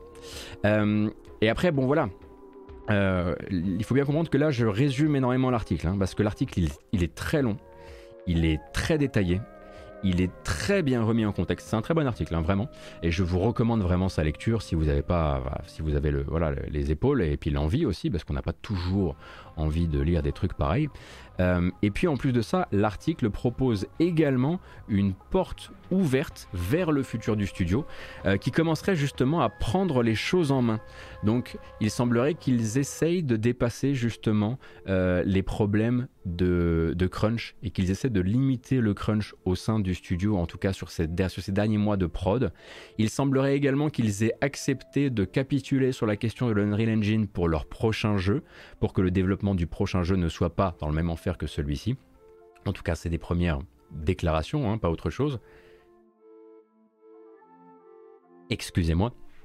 Et restera cependant tout euh, le problème qui a l'air extrêmement central de ce nouveau management au sein du studio, puisqu'à partir de début 2021, il semblerait que le studio et que les pontes du studio aient décidé d'embaucher à des nouveaux, à des nouveaux euh, postes créés pour l'occasion d'anciens potes à eux venus euh, euh, d'anciennes collaborations dans d'autres studios. Il semblerait que du jour au lendemain, les développeurs aient découvert l'existence de postes vacants qui soudain étaient remplis par des bons vieux potes à l'ancienne de leur patron, alors qu'ils auraient espéré justement à la place peut-être se faire proposer ces postes-là, avoir un système qui permette d'évoluer au sein de la structure et peut-être d'avoir plusieurs types de profils au sein de cette même structure plutôt que de la cooptation entre vieux mecs du jeu vidéo britannique. Euh, et il semblerait justement que cette nouvelle équipe de Loustic, eh bien, elles soient un petit peu toutes du même tonneau et un petit peu toutes du genre à gérer le développement d'une seule et même manière. Et cette manière, eh bien, c'est le micromanagement à tout prix. Et c'est ce micromanagement qu'on a retrouvé notamment aussi bah, chez euh, BioWare pendant un temps et qui consiste à ne pas laisser les équipes imprimer leur idée sur le jeu et à simplement constamment donner des ordres très divergents euh, vis-à-vis euh, bah, vis -vis de ce que le jeu doit être et de ce qu'il doit devenir.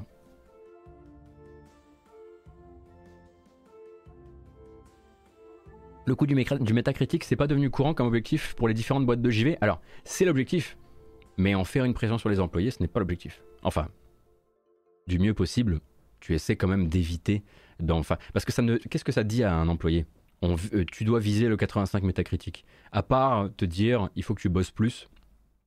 Si, si les directives qu'on t'a données sont mauvaises ou qu'elles sont pas claires et que tu fais que ce qu'on continue à te faire faire euh, aller-retour, avec, avec des allers et des retours dans la création de ton jeu, vise le 85 métacritique, ça veut juste dire je veux ton sang, ta sueur, quoi. Est-ce qu'on a le droit légalement d'attribuer des, primes sur un score métacritique? Euh, euh, Oui, oui, oui, il y en a toujours eu c'est tout à fait légal.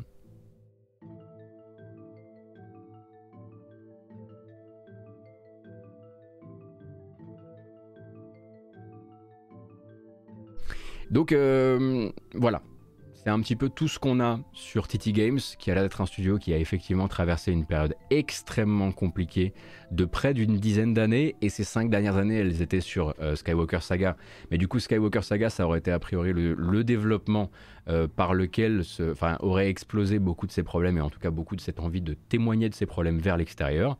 et il faut espérer du changement désormais, mais à part peut-être effectivement, bon, ben, l'Unreal Engine, euh, on, va, on va capituler parce qu'on a bien compris que ça nous a fait perdre beaucoup de temps et du coup beaucoup d'argent, euh, et à part peut-être euh, un petit peu de mieux sur le crunch, ce sont les mêmes personnes en poste, et je sais pas comment des gens peuvent changer très très vite comme ça, mais je peux pas m'engager pour eux.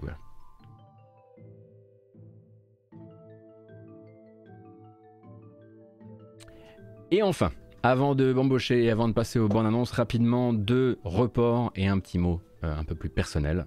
Euh, donc euh, Dying Light 2 sort dans quelques semaines, dans deux semaines si je dis pas de bêtises. Il est donc prévu sur console, sur PC.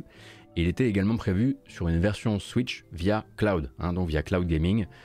donc l'exécution du jeu se fait de manière distante et distante et vous, vous jouez uniquement sur la partie, enfin sur le flux vidéo, comme c'est le cas par exemple pour Control sur Switch ou Hitman sur Switch. Bref. Dying Light 2 était prévu pour arriver, cette version cloud de Switch devait arriver en même temps que les autres. Malheureusement, ça n'a pas fonctionné comme prévu et du coup c'est repoussé et c'est repoussé de beaucoup en fait, euh, puisque Techland a annoncé que la, la version Switch serait finalement disponible sous 6 mois après la sortie du jeu, ce qui nous fait un report plutôt euh, vers euh, l'été. On imagine que le problème a dû être euh, assez important. repoussé de 500 heures, hein, un peu plus de 500 heures effectivement. Et après, bon ben voilà, hein, on le sait, c'est la seule et unique manière pour un jeu comme la Dying Light 2 de tourner sur Switch, la version cloud. En tout cas, évidemment, en attendant la sortie de la version, enfin de la Switch Pro, qui, comme le veut la tradition, sortira demain à 15h. Vous connaissez un peu le topo.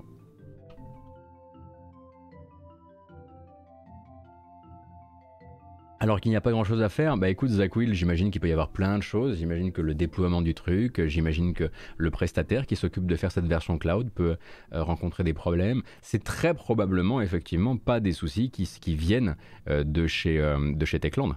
Ils ont très probablement un souci avec leur partenaire, ouais. Et tant qu'on est dans les reports Switch, normalement devait arriver sous quelques jours là la version euh, Switch de Life is Strange Remastered, qui elle n'a pas besoin de cloud pour tourner. Et a priori, elle est également repoussée durant l'année. Hein. Square Enix a communiqué pour dire qu'ils n'avaient pas de date à donner pour le moment, mais Life is Strange Remastered sur Switch, a priori, c'est ça prend un bon petit dégagement euh, direction plus loin en 2022.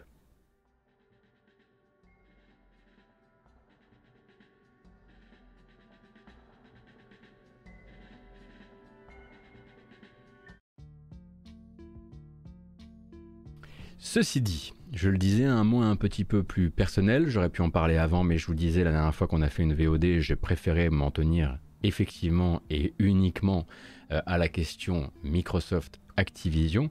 Vous n'avez peut-être pas raté cette nouvelle qui est pour l'instant qui effectivement fait son chemin sur internet sur l'internet français mais le site d'actualité Gameblog donc est entré en liquidation judiciaire le 13 janvier dernier. Donc il voilà il va arrêter d'opérer très très prochainement. Euh, et moi je ne pouvais absolument pas ne rien dire sur le sujet euh, puisque j'ai je suis passé du statut de joueur à celui de pigiste aussi grâce à eux, euh, grâce euh, euh, à Raon, grâce à Fumble. ça fait partie des gens qui m'ont filé une sacrée chance et un sacré coup de projecteur par l'intermédiaire d'amis communs, évidemment, hein, par l'intermédiaire de Fastkill, par l'intermédiaire de CAF. Euh, donc euh, j'ai une pensée effectivement pour un site que j'ai énormément consulté, pour un site où j'ai essayé de participer pendant un temps même euh, sur la, partie communautaire, pour les podcasts, hein, parce qu'on va pas se raconter de conneries hein, quand même, les podcasts de Gameblog c'est probablement mon ouverture à la possibilité de parler de jeux vidéo en podcast. On se souvient de la table à repasser la plus euh, célèbre du web français. On se souvient évidemment qu'on n'était pas euh, toujours tous en accord avec tous les membres de la rédaction, que ça parfois été extrêmement compliqué et j'en ferai pas plus, euh, comment dire, secret ici que je n'en faisais secret avant. mais je voulais juste saluer un site qui a importé énormément dans le web français pour moi euh, et qui en plus, comme je le disais, euh, fait partie des premiers à m'avoir filé ma chance avec Barre de Vie euh, de Ned Sabes et Pipo Mantis. Et, voilà, voilà tout simplement. Donc longue vie évidemment aux, prochaines aventures des, membres qui étaient encore, qui travaillaient encore sur Gameblog. Et puis, et puis surtout prenez, prenez grand soin de vous. On pourra dire que vous avez, que vous avez tenu le, que vous avez le, comment dire, tenu le pavé jusqu'au bout quoi.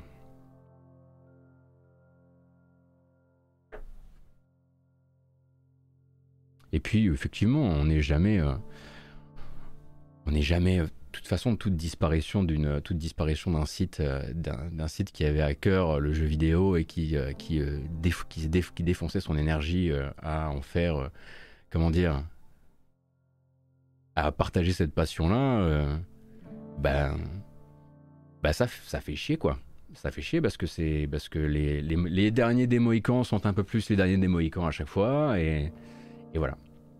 Site comme magazine papier, bien sûr. La, lumière s'est arrêtée. Je pense qu'il n'y a rien de plus à dire à partir de là. La lumière a, ponctué la fin de mon blabla. Je ne vais pas m'étendre plus que ça. Euh, et je pense qu'on peut effectivement, au moins peut-être, euh, se détendre une seconde avec un peu de musique. Un peu de musique rétro pour le coup.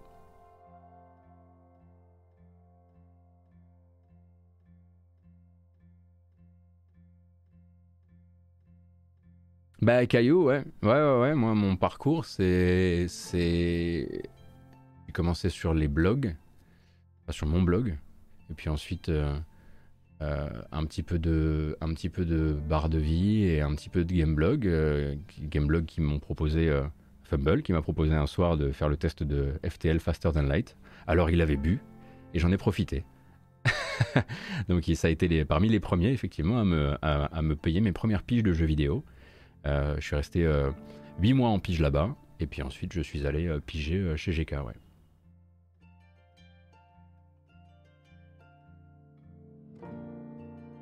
Eh, je sais, Naelvis, hein, je sais que voilà, ça bougeait un peu, un peu moins ces dernières années. C'était probablement aussi, on va dire, les marqueurs et les. et enfin, ça, nous, ça nous prédisait un peu ce qui allait se passer, quoi. Et Canard PC dans tout ça, oui, bien sûr, après. Mais parmi les premiers, il n'y avait pas Canard PC, il y avait il y avait barre de vie et gameblog. C'est comme ça.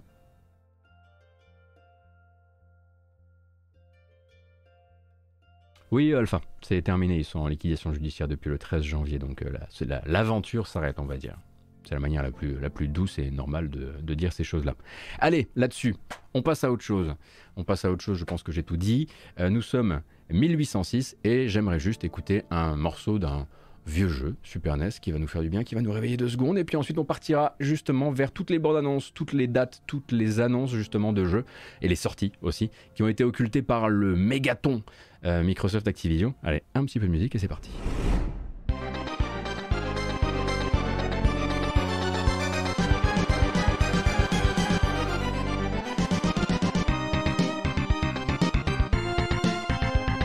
Ah oui, oui, oui, oui, bien sûr.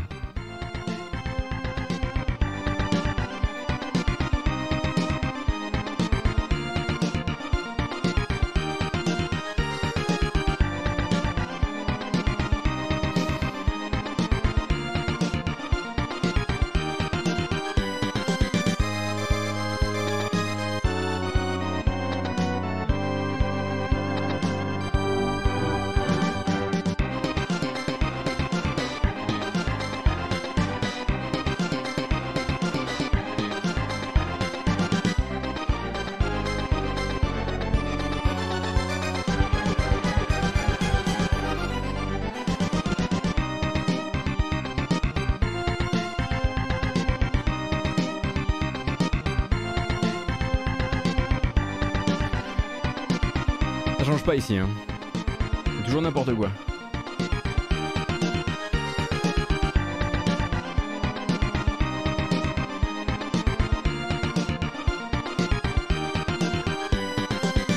Ah. Attendez, attendez, ah. Bisous.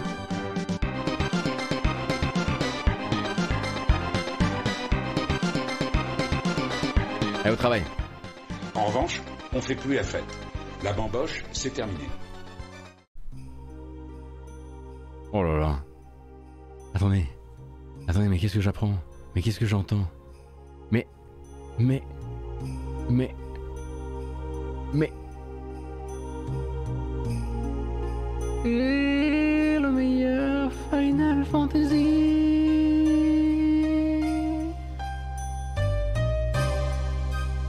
C'est lui? Mais si, si, c'est tout lui. Je l'ai reconnu direct. Tout de suite, quoi. C'est fou, hein à croire que à croire que je le connais par cœur quoi. Ah là là là là.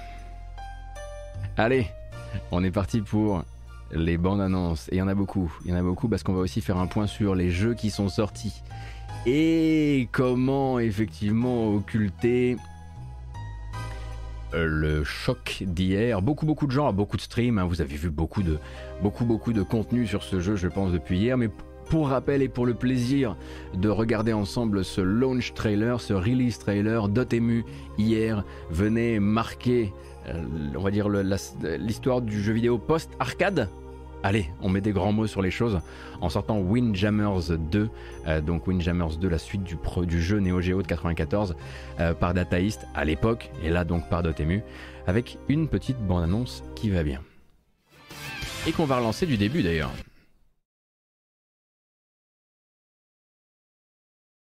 et qu'on va lancer du début d'ailleurs.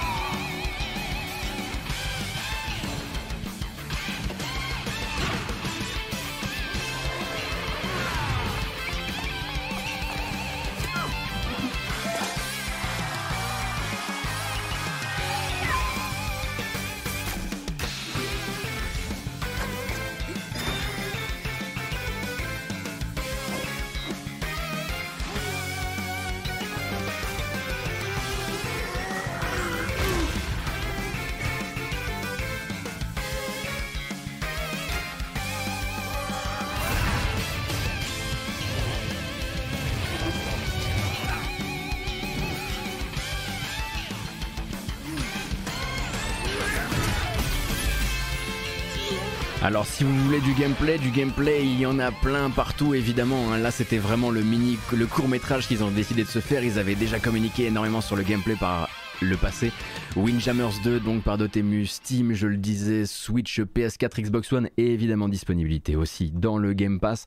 Euh, si vous voulez savoir qui s'est occupé de faire la bande-annonce, je vous mets le Tumblr tout de suite. Donc voilà, c'est euh, donc une personne qui s'appelle Samcat, qui est donc Cosmic Painter, illustrateur, video game art director. Et donc voilà, c'est cette personne-là qui s'est occupée a priori de faire tout ça toute seule Non, c'est pas possible, il doit y avoir une douille quelque part. Mais en tout cas, qui a participé à cette bande-annonce? Oui, je viens de linker un Tumblr. Tout va bien, rassurez-vous. Moi, je ne. Voilà, il n'y a pas de, pas de panique. Euh, alors, qu'est-ce qu'on avait également vu sortir hier Un peu dans l'indifférence, en tout cas entre, on va dire, euh, entre mardi et, jeudi, quelque chose euh, comme ça. Bah, Nobody Saves the World, effectivement, qui devait justement venir utiliser, on va dire, qui venait utiliser un maximum du temps d'antenne disponible, le nouveau jeu de Drinkbox Studio hein, après les Guacamele, et qui venait justement dire Hey, je suis dans le Game Pass, c'est le début de l'année, euh, rassurez-vous, euh, tout va bien se passer, euh, vous, pouvez, avez, vous avez que du temps pour moi, parce qu'il n'y a rien d'autre dans l'actu. Et là, ils ont fait Oh, ok.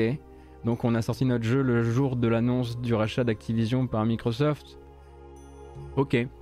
Donc la bande-annonce qu'on n'avait pas pu passer à l'époque, donc du launch trailer de Nobody Save the World, qui pour rappel est donc un action RPG en vue du dessus, pas un roguelite, euh, mais donc un action RPG où vous allez évoluer en plein de formes différentes.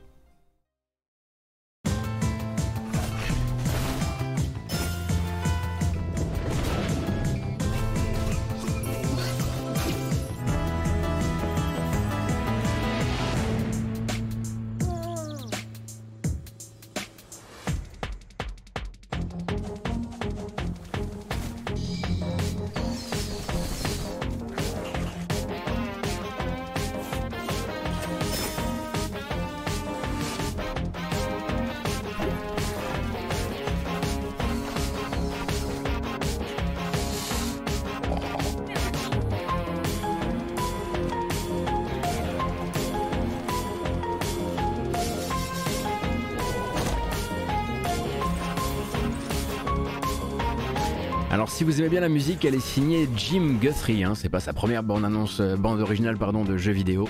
Et vous avez également, figurez-vous, paraît-il, une très très bonne VF pour le jeu, puisque ça blablate quand même pas mal. Et donc vous allez être un cheval, vous allez être une momie, vous allez être un chevalier, vous allez être un roc, vous allez être un rat. Euh, et mille autres choses j'imagine. Et tout ça jouable effectivement en coopération. C'est disponible sur PC ainsi que sur Xbox via le Game Pass dans les deux Game Pass d'ailleurs. Et je crois que les autres versions attendront hein, pour le moment. Je crois Nobody Saves the World donc est sorti le 18, c'était cette semaine. Voilà, il attendra pour les autres plateformes comme je le disais. Et tant qu'on y est, qu'est-ce qui est également sorti? Eh bien, on devait en streamer et puis finalement Vampire Survivors nous aura mis dedans. Sorti donc sur Steam pour ce deck builder venu d'Asie euh, sur PC, un peu moins médiatisé celui-ci. La 1.0 c'était hier. Il s'appelle Alina of the Arena et la bande annonce fait une minute. Comme ça, si ça vous intéresse, vous avez juste les infos qu'il vous faut.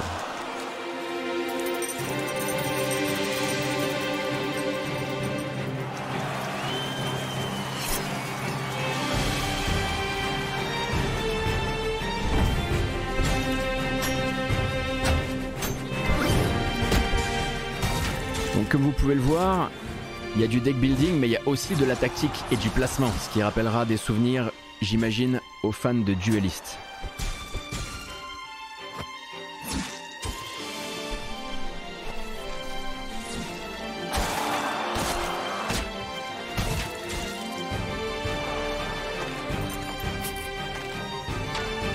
De Faeria aussi, c'est vrai, ouais. Tout à fait, Tepanax, très bonne observation.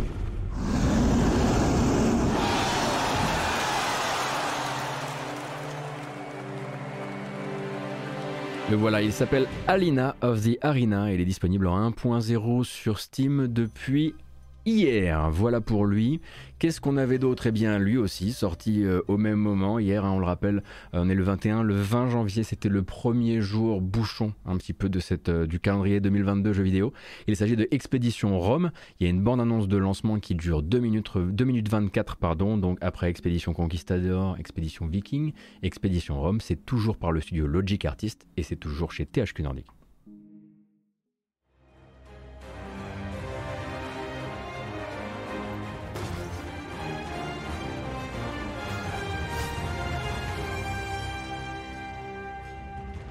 The day has arrived. Chalcedon must fall today, or we may lose Carter and whatever remains of his forces. That initial frontal assault should target the sentries on the bridge. We must descend on them quickly and wipe them out. But then we withdraw.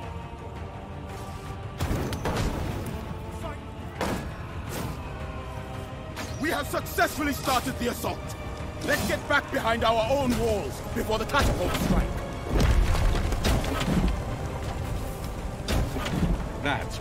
Donc ce n'est pas un RPG tactique au sens euh, vous avez une bande de 5 loustiques et etc. Hein. ça va être euh, un RPG avec de la stratégie également, puisque certes les combats sont en tactique, mais toute la partie, la surcouche, on va dire votre campagne au global se gère de manière beaucoup plus stratégique.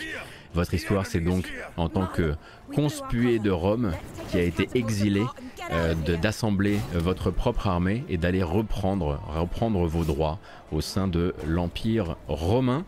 Euh, je le disais donc par les développeurs de Expédition Conquistador et Expédition Viking, un jeu qui a probablement dû galérer à avoir de l'exposition hein, sur, cette, euh, sur cette fin de semaine entre euh, toutes les annonces liées à Microsoft. Et puis bah, c'est vrai une apparence qui n'est pas celle de Nobody Saves the World qui n'est pas celle de Hitman Trilogy sortie hier aussi qui n'est pas celle de Rainbow Six Extraction sortie hier aussi qui n'est pas celle de Windjammers, etc., etc., etc. C'est compliqué forcément. Euh, donc je vous laisse vous renseigner si le jeu peut vous intéresser, si vous êtes un petit peu moins dans les, euh, si vous êtes un petit peu moins dans les, euh, dans les couleurs, on va dire éclatantes, et que vous voulez un truc un petit peu plus serious business.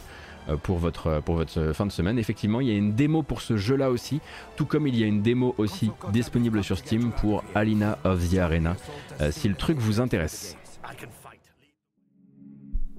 Et tant qu'on y est, parce qu'ici, il n'y a pas d'angle mort. Même quand on rêverait qu'il y en ait un. Oui.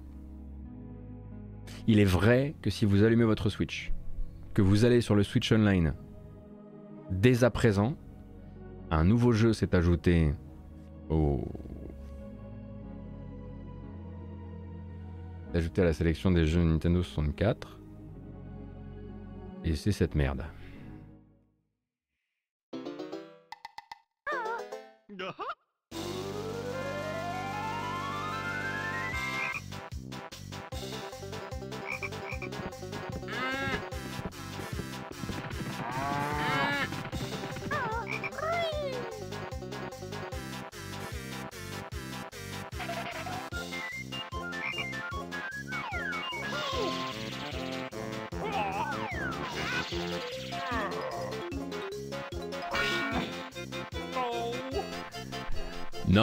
C'est personnel, quoi. Voilà, je les aime pas, je les aime pas, les deux Lolo. J'y peux rien. Euh, voilà, je les aime pas. Euh, voilà.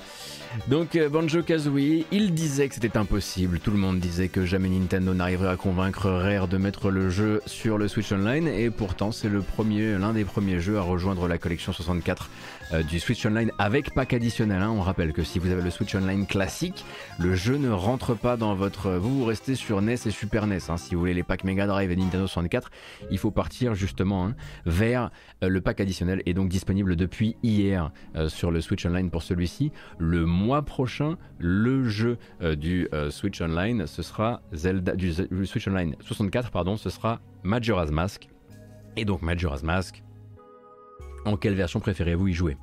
Celle-ci avec son framerate ou la version remastered qui était sortie sur portable un petit peu avant ça, qui a du mieux en termes de confort, mais aussi des petits soucis à elle? À vous de voir évidemment ce que vous préférez, mais du coup Majora's Mask ce sera le jeu 64 euh, du, euh, du euh, Switch Online. Est-ce que Ocarina of Time a été update? Il était dans le, il y est déjà, mais c'est bon, après renseignez-vous. Hein. De toute façon, si vous êtes dans le Switch Online, c'est gratuit, mais si vous voulez savoir ce que veulent ce que valent, ce que valent ces jeux pardon, dans leur forme émulée pour le Switch Online, vous avez plein de séquences de gameplay sur YouTube.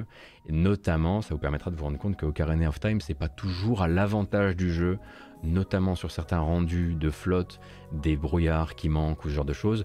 Il paraît que ça a été un peu amélioré, mais tout n'est peut-être pas aussi euh, bien que dans nos souvenirs. Voilà. Majora's Mask sera, pardon, sera donc le jeu de février, tout comme euh, Banjo Kazooie et le jeu de janvier. Et nous maintenant, on peut continuer à porter le regard sur après, puisque ça c'est tout ça c'est tous les jeux sortis que j'avais envie de chroniquer et regarder un petit peu ce qui arrive dans les temps à venir et on va commencer par le 25 janvier, c'est dans 4 jours sur Switch et PlayStation comme c'était avant le cas sur PC et sur Xbox, c'est l'arrivée de The Artful Escape qui s'appelait avant The Artful Escape of Francis Vendretti. Vendetti. Enfin, vous vous souvenez de ce jeu évidemment, bien sûr. Et donc Switch et PlayStation dans 4 jours.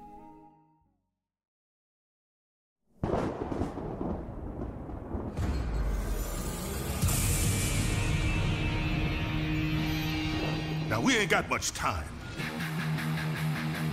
We're going on a ride across the dilated pupils of the cosmos. Man, you're gonna see flotsam that'll change you forever. Red, red.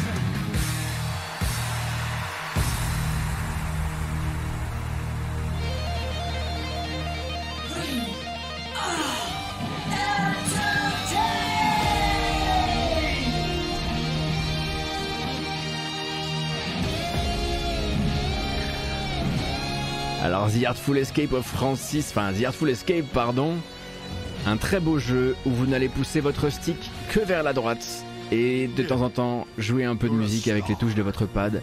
Interactivité extrêmement limitée qui lui vaut d'ailleurs de très très fortes critiques. Moi j'ai adoré, mais en même temps, je sais que c'est vraiment pas recommandable à tout le monde. J'en avais parlé à l'époque dans une micro-critique qui est disponible sur YouTube. Si ça vous intéresse, je pense qu'elle est toujours valide. Normalement, le jeu ne s'est pas trop transformé. Euh, de toute façon, il y a vraiment des gens qui ont adoré et il y a des gens qui ont détesté. Et je peux tout à fait comprendre, car encore une fois, c'est vraiment, ça peut être considéré. Certains y verront juste un somnifère. Et si vous avez un doute, là, il arrive sur PlayStation et sur Switch, mais il était donc déjà sur PC et sur Xbox et dans le Game Pass. Donc euh, ça vous permettra de peut-être vous faire une idée si vous avez un petit doute et que vous avez le Game Pass. Un autre donc qui était là avant sur d'autres plateformes et qui arrive, et ça tombe bien parce que lui aussi est un grand controversé sur Switch le 9 février. Vous aurez, vous aurez rendez-vous, pardon, vous aurez rendez-vous, pardon, c'est parti, avec Backbone. Le point and click qui n'en est pas vraiment un. Vraiment un.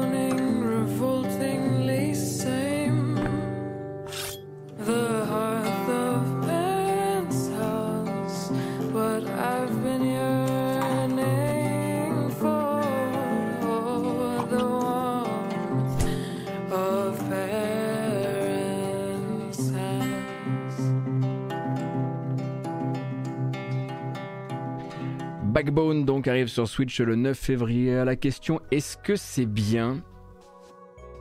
Quand je dis qu'il est controversé, c'est d'un point de vue justement des retours, puisqu'il y a un twist au milieu du jeu qui va complètement faire dériver le jeu vers quelque chose de beaucoup plus éthéré, de beaucoup plus dans les symboliques. Et ça peut effectivement, ça a dérouté une partie du public et c'est pour ça, je crois en tout cas, euh, qu'il a effectivement un retour utilisateur qui se dit un peu, comment dire, déçu que le jeu ne soit pas resté plus longtemps un polar avec des animaux anthropomorphes, effectivement un peu à la Black Sad. Donc voilà, vous savez où vous mettez les pieds. Et si vous ne savez pas où vous mettez les pieds, je vais l'avoir ce chèque de Microsoft à force. certes, il arrive sur Switch. Mais il est déjà dans le Game Pass. voilà. Et il y a un deuxième hein, pour rappel qui est prévu pour cette année. Euh, l'équipe qui est derrière Backbone euh, veut directement empiler sur un, euh, un deuxième épisode. Il a de, mauvais retours sur le gameplay aussi. Ah oui, je crois parce qu'il y a des mini-jeux, des trucs comme ça. Mais c'est un, moi, c'est un jeu que j'ai prévu de, rattraper cette année. Alors, puisque comme vous le savez, on a une, on a une, bon, bah, on a une année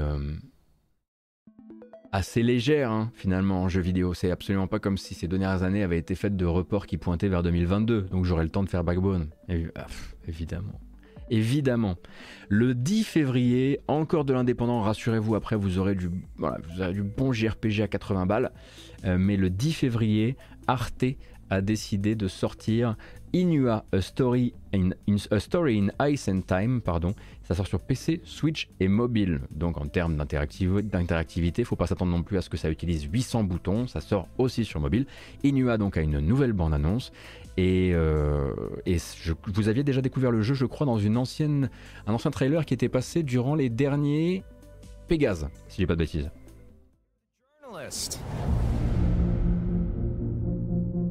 I think what our readers really want to know is whether we're any closer to finding out what happened to the Terror and her crew. Do you know the meaning of the symbols on these rocks?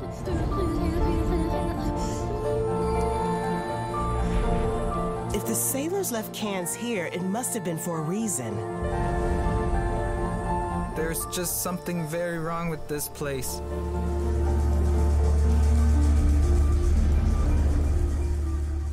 Alors, est-ce qu'il y a encore une démo disponible pour Inua? C'était le, c'était le tas pendant un temps, j'allais dire. C'était le temps pendant. C'était le cas pendant un temps.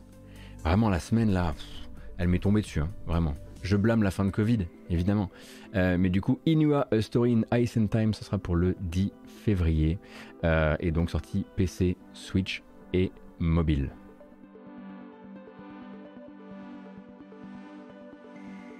Et le 10 février aussi, si vous aimez les vrais jeux vidéo, parce que bon, ça va, Arte, ça va, on a compris. Vous avez des belles couleurs, hein. Oui, oui, oui, vous avez des choix, vous avez des gens qui font du doublage, c'est mignon, très bien. Mais qu'est-ce que ça vaut finalement face à la version cloud de Kingdom Hearts sur Switch? Voilà, ça c'est du business, ça. Ça, ça nous plaît.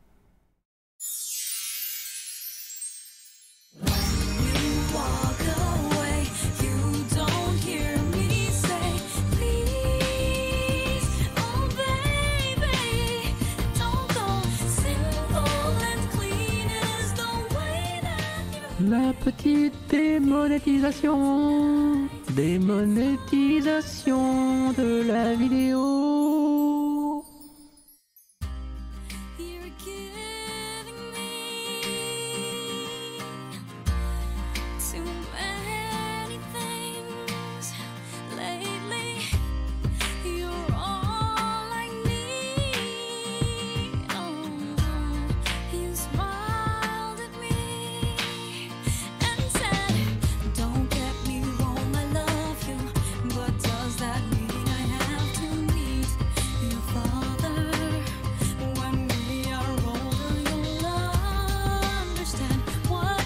Évidemment, la question que se posent beaucoup de gens, c'est qu'est-ce que ces jeux, notamment ces jeux PS2, fichent en version cloud sur Switch Je suis sûr qu'il y a des bonnes explications business à ça. Je suis sûr que ça permet de faire encore moins, moins d'efforts et de dépenser encore moins. Mais j'ai pas plus, voilà. Démerdez-vous. Voyez ça directement avec Gaijin Dash, moi je suis perdu. Et donc on retrouvera là-dedans, non mais attendez, il n'y a pas d'autre choix, hein. Kingdom Hearts évidemment HD 1. Ah là là, HD 1.5, 2.5 remix ainsi que Kingdom Hearts plus euh, Kingdom Hearts 3 Remind ainsi que Kingdom Hearts 2.8 Final Chapter Prologue HD, le tout en cloud version le 10 février sur Switch. Oh la vache. Et au niveau du prix, oh bah la max. Hein. Et non mais non mais arrêtez de me demander, arrêtez de me demander. Vous savez très bien que ce sera le plafond haut euh, du, des jeux sur Switch. Vous croyez que je vais vous dire 25 balles? Je suis sûr que si je vous dis 25 balles, vous me, vous me direz vérifie ton info, elle me semble un peu avariée. non, non, ça sera au max, évidemment. Oui, il y avait un gros Geralt. C'est parce que j'ai encore les coins actifs sur mon Windows, donc parfois juste je mets la souris au mauvais endroit et vous, du coup, vous voyez, euh, bah, vous voyez euh, ce qui se passe euh, dans les coulisses, malheureusement. Donc ça c'est donc pour, donc, donc ça c'est donc pour Kingdom Hearts. Le 17 février, bon, on ne peut pas se cacher derrière notre petit doigt. Le 17 février, c'est la sortie aussi de King of Fighters 15. Et j'avais promis qu'on était presque à la fin des bandes annonces. Ça, c'est la 39e quand même. 39e personnage présenté. J'ai failli zapper. Mais il se trouve que le personnage en question s'appelle Elisabeth Blantorche. Ou Blanktorch. Et, et c'était trop beau. C'était trop beau, on est obligé de la regarder. Donc 1 minute 27 de plaisir en compagnie de, King of Fighters 15. Euh, et bientôt la fin des bandes annonces euh, KOF 15. Yes. On croise les doigts quoi.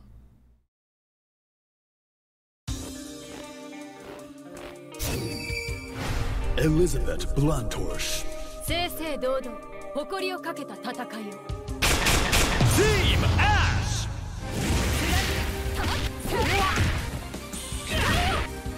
本当に久しぶりだよね。懐かしいな。ええ本当に懐かしい。遅いよは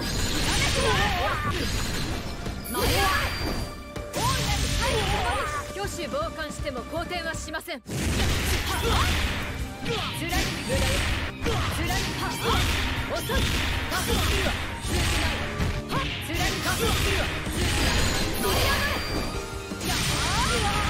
C'est vraiment un très beau jeu. hein. Plus je le regarde et plus vraiment. euh, Vous voyez, moi par exemple, je viens de finir God of War euh, le 2018, hein, Sony Santa Monica. C'est vrai qu'il est un peu mis en difficulté par celui-ci. euh. ce, ce coup- ce coup-ci, je dois effectivement concéder le, point à, à KOF 15 avec, euh, bah justement, hein, voilà, l'arc, Elisabeth Blantorche, 39e personnage euh, de KOF 15, Shatter All Expectations, comme ils disent, et a priori la promesse que ce soit la dernière bande-annonce de personnage du roster jusqu'aux premières bandes-annonces de DLC que je ne passerai pas. Voilà. C'est dit. Et il s'arrête à 39. Parce qu'en plus, ils veulent, voilà, pour les gens qui veulent un compte rond, vraiment ils vous emmerdent et ils s'arrêtent à 39. Ce qui moi, ça me rend un peu. euh, voilà, ça m'énerve énormément. Euh, également, bah, on continue jusqu'à mars. hein. On n'a pas fini, hein. il reste encore pas mal de bandes annonces, hein, je vous préviens. Euh, le 1er mars, ce sera l'arrivée, donc c'est Devolver qui confirme l'arrivée de Shadow Warrior 3 sur PC et console de salon, ça c'est absolument certain en tout cas. Shadow Warrior 3, donc toujours le shooter absolument décomplexé, euh, qui euh, du coup avait il n'y a pas très très longtemps passé une toute petite bande annonce très très courte pour s'excuser d'être en retard, puisqu'il était, il était repoussé de 2021 à 2022. Et donc ça s'appelait le Official 2022 Delay Trailer. J'avais trouvé ça très rigolo parce que pour une fois ils avaient fait un, une bande annonce de report.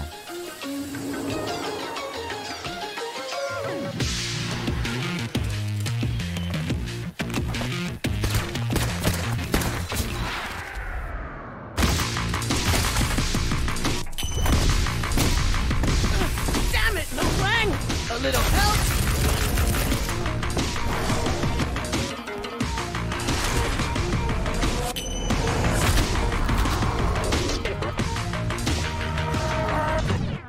So, the team here at Flying Wild Hog have been working our flying wild butts off. To hit the quality level we all want for Loang's next adventure. Hang tight, the exact date will be announced soon, and we'll have a ton more to show From Shadow Warrior Free.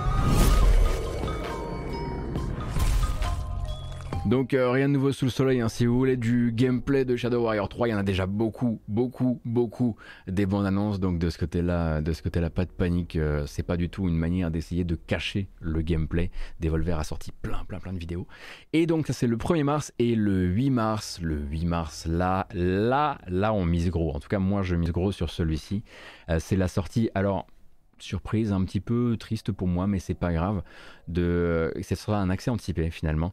Have a Nice Death. Donc Have a Nice Death, le, nouveau jeu des créateurs de Unruly Heroes qui nous viennent du sud de la France et donc qui s'appelle Magic Design Studio. Euh, je crois hein, qu'ils viennent du sud de la France, si je dis pas de bêtises. Ou alors ils ont des collaborateurs dans le sud de la France, je ne sais plus. Et donc ça va nous rappeler un petit peu Hollow Knight, ça va nous rappeler un petit peu Grim Fandango aussi. Il y avait jusqu'ici, Montpellier, merci beaucoup, il y avait jusqu'ici de la bande-annonce qui donnait très très envie. Et maintenant, si vous êtes curieuse ou curieux du jeu et que vous voulez un tout petit goût, un avant-goût avant la sortie en accès anticipé le 8 mars, il y a 15 minutes de gameplay euh, qui sont disponibles chez IGN. Alors, évidemment, on ne va pas tout regarder, mais juste pour se mettre dans l'ambiance. Juste, voilà, pour le plaisir.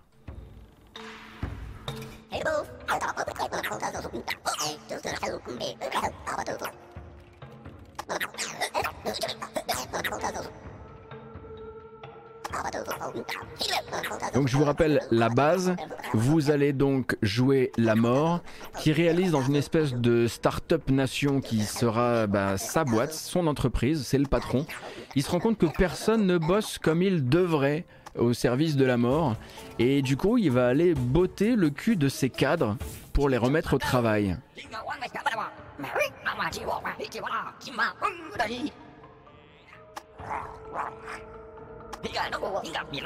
J'espère que vous appréciez les bruitages de dialogue. On va avancer un petit peu dans le jeu, que vous voyez du combat.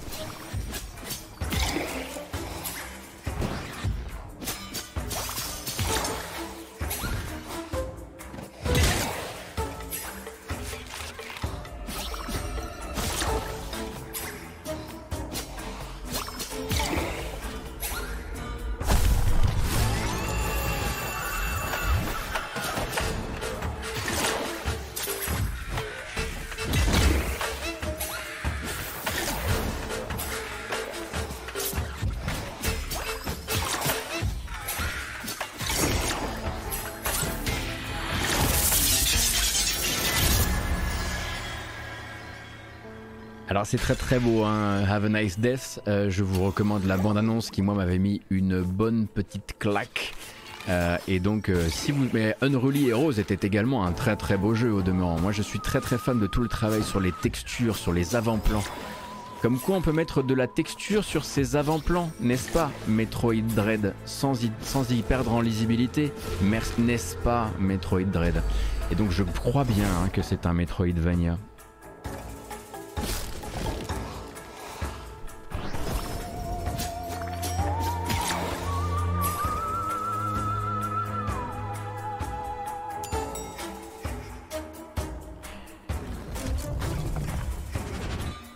La musique, l'ADA, on est déjà un peu acquis au truc. Hein. En tout cas, moi, je suis acquis au truc.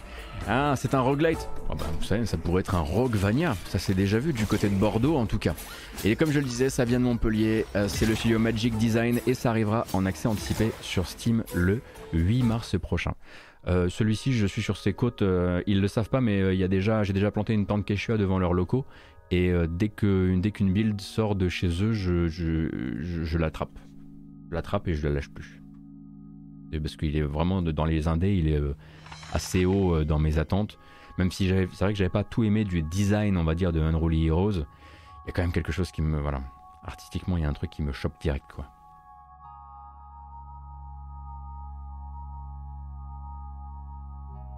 Et du coup, il se passe un truc en particulier où il va vraiment juste tabasser ses employés Non, mais je pense que ça va justement être. Il va y avoir un, aspect satire euh, autour, euh, autour de tout ça. Est-ce que le jeu est annoncé dans le Game Pass? Euh, Pas en, tout cas pour l'instant. Il est annoncé uniquement sur l'accès anticipé de Steam. Il n'est pas, pas annoncé dans un, dans un, dans un Xbox programme de preview ou ce genre de choses. Merci beaucoup Floriban pour les 22 mois, c'est très gentil. On continue et le 11 mars, après un hiatus probablement nécessaire pour la série, ce sera le retour. Je suis sûr qu'il y a des gens sur le chat dont c'est la cam. Ce sera le retour de WWE, WWE 2K22, donc qui va sortir et qui a prévu pour l'occasion une bande-annonce tout en live action qui est vachement plus fun que ce que j'imaginais au moment où elle s'est lancée. Du coup, je me suis dit, vu que celle-ci, vous irez pas la voir tout seul, autant que je la ramène. Euh, et puis, ça permet de revoir des vieux catcheurs qu'on n'a pas vu depuis longtemps. Pas que des vieux d'ailleurs, euh, mais c'est toujours assez rigolo. I'm telling you, man, you haven't seen anything like it. Hi, Tim. Hi, Alexa. Yo, Riddle. We got it. Big E, you take the hit this time. Come on. Yes, good job. Keep it coming. Keep it coming. Keep it coming. Pops, really? Hijo, ya tú sabes. I am the best. Hey. it's just a playtest. We're gonna change the angle here so they can really feel the hit. Yeah, I totally agree. That's my sword!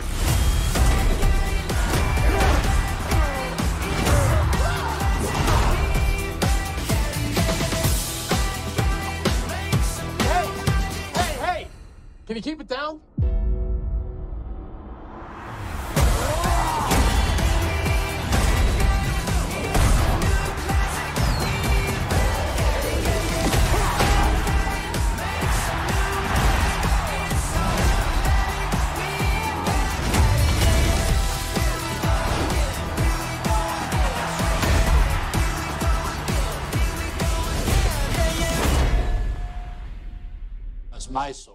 Ça cogne différemment, nous dit WW. E2K22. Honnêtement, moi j'ai trouvé ça vachement bien. Alors évidemment, ça, ça transpire le blé. Évidemment, ça, il n'y a pas de problème. Ça peut transpirer le malaise si c'est pas votre cam. Mais si vous êtes dans ce lore-là, ça doit être très rigolo de les voir interagir avec. euh, moi, la vanne du playtest, je la trouve par exemple extrêmement drôle. Voilà. Euh, donc ça, c'est pour le 11 mars. Et le 24 mars, ce n'est pas encore officialisé, mais si on en croit euh, les, si on en croit les fiches donc de, des. Je vais y arriver. Des, des, des si on en croit, des bases de données du PlayStation Store, n'est-ce pas? Voilà. Ça n'a pas encore été confirmé d'un point, de vue, d'un point de vue de Microsoft, en tout cas de Tango. Euh, eh bien, ce serait l'arrivée de Ghostwire Tokyo pour le 24 mars. Pour l'occasion, on va regarder la dernière bande-annonce à date qui a déjà 4 mois, un truc comme ça.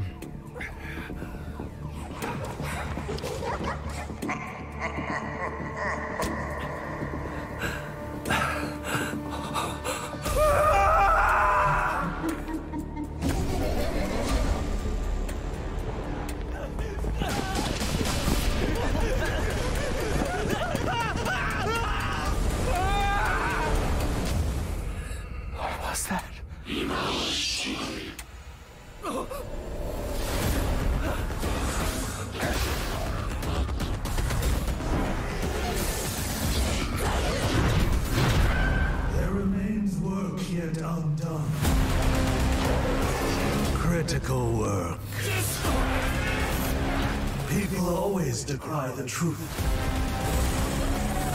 when forced to face it. Still your fear. I will be her salvation. Alors un truc à savoir à propos de Ghostwire Tokyo, c'est que plus la communication avance, plus on a quand même compris quelque chose de fondamental. Et c'est peut-être quelque chose sur lequel j'ai l'impression que euh, Bethesda, Microsoft, va mettre l'accent dans les temps à venir. C'est moins un jeu d'horreur, tel qu'on me l'a expliqué aussi, qu'un jeu d'action. Et je pense que le but, ça va être pour eux de le vendre beaucoup, beaucoup, beaucoup comme un jeu d'action et moins comme un jeu d'horreur, même si nouveau projet effectivement de Shinji Mikami et euh, de Tango Gameworks. Donc celui-ci, pour l'instant, si on en croit, si on en croit bien sûr, euh, les, euh, les repérages du PlayStation Store, ce serait pour le 24 mars. Et le 24 mars, vous pourrez faire votre choix et vous diriger vers un autre, un autre type d'horreur, un peu plus point and click très très beau trailer celui-ci. Bon, ça ça n'a fait que décupler encore ma hype pour le jeu. Un jeu qui s'appelle Norco et donc qui se passe dans le sud des États-Unis, le fameux euh, sud gothique, Southern Gothic, euh, donc de la littérature notamment et du cinéma américain. Et j'adore ce trailer. Il est juste complètement fou.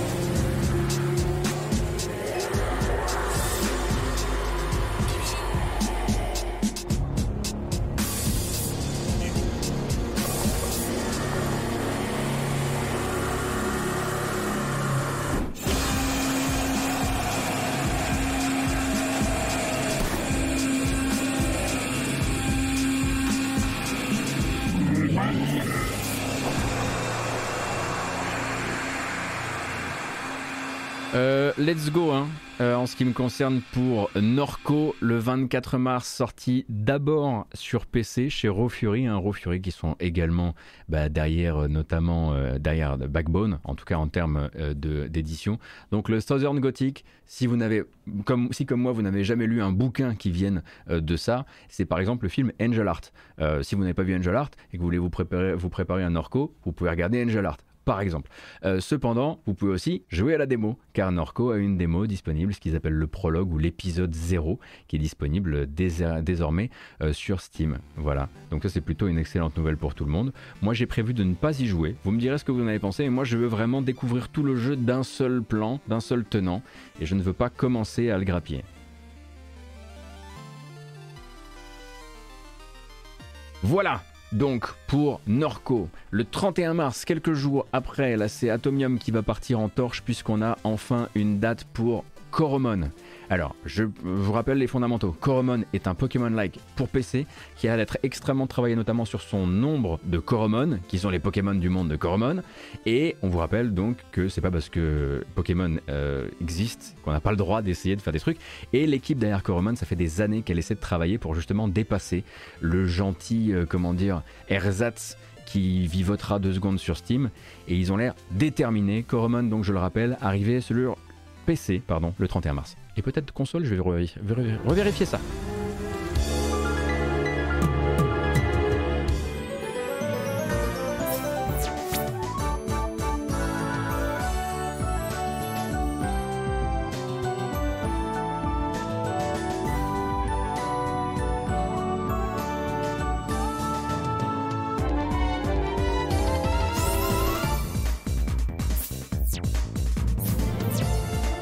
Déjà, les sprites sont assez ouf.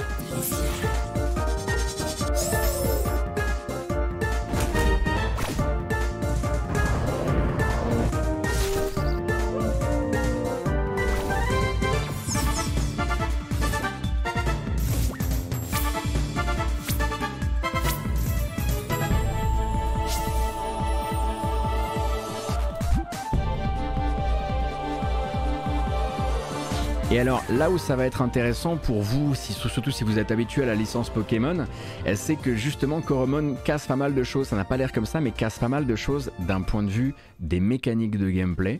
Euh, je crois d'ailleurs que Atomium avait fait une vidéo sur le sujet qui via la démo qui permettait d'explorer justement ce que Coromon est que Pokémon n'est pas. Voilà c'est possible de temps en temps. Euh, donc je vous laisse vous renseigner sur le sujet. Ça s'écrit bah, comme ça se prononce, hein, Coromon.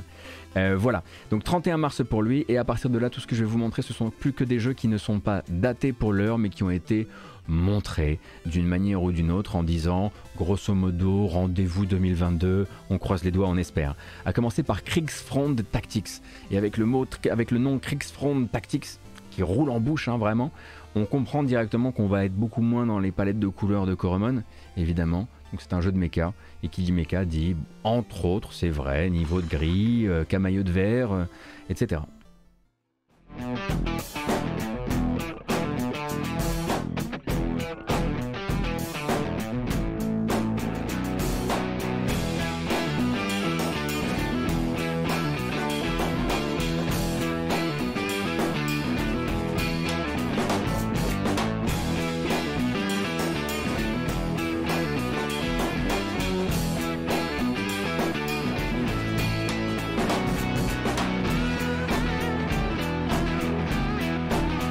Alors, dès comme ça, effectivement, vous allez me dire, on a tout le tour du ventre, on sait pas ce qu'on doit acheter, je comprends.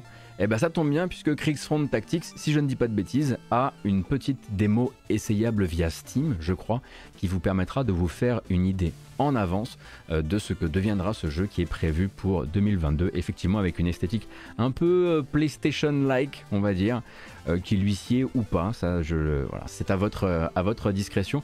Un autre jeu, alors celui-ci, la bande annonce est sortie en fin d'année dernière, mais cependant, j'avoue que c'est sorti, c'est passé sur Twitter il y a, hier, et je me suis dit, bah tiens, celui-ci, j'étais pas du tout au courant.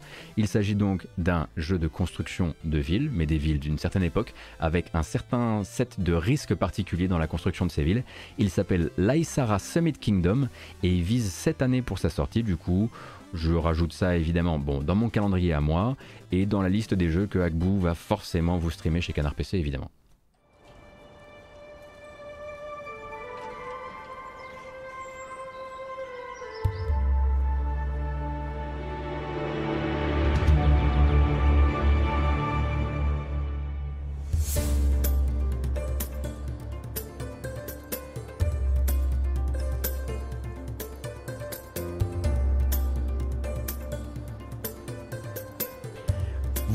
Sur des versants. Et si je ne m'abuse, il va y avoir une affaire d'acheminement de l'eau. Oups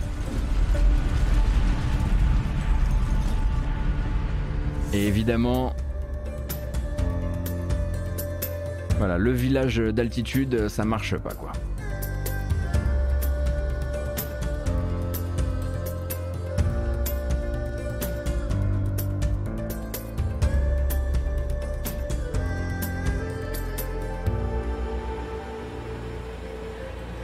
Il est beau, hein. c'est vraiment un chouette jeu. hein. À regarder là.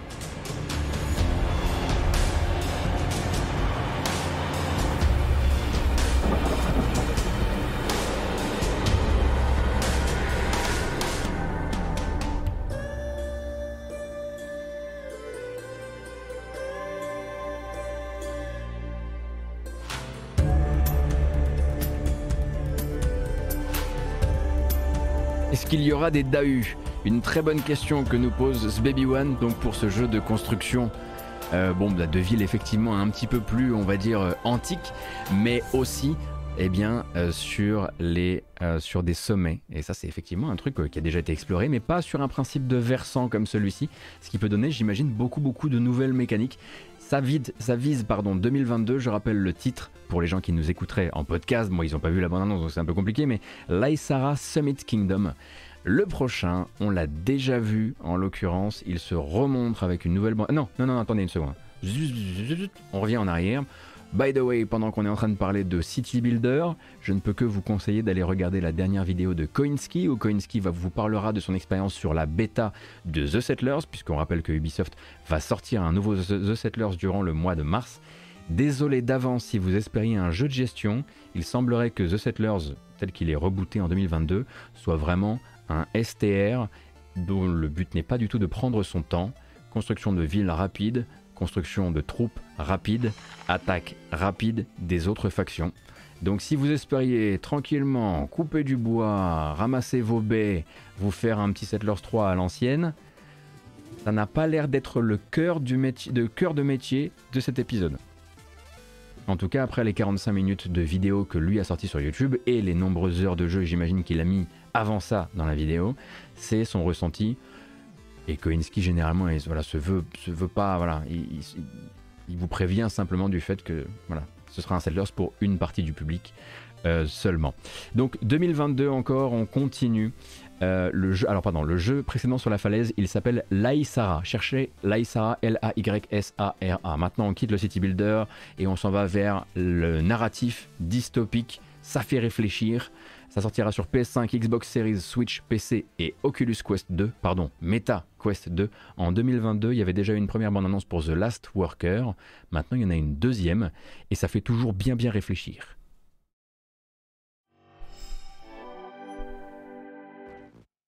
Howdy. Welcome to the Youngul Fulfillment Center 1 tour. I'm really excited to be showing you around JFC 1. For the first time, we're bringing the tour to you. This building is 650 million square feet, or as large as the sunken city of Manhattan, which technically makes us larger. Millions of miles of boxes, each containing a dream come true.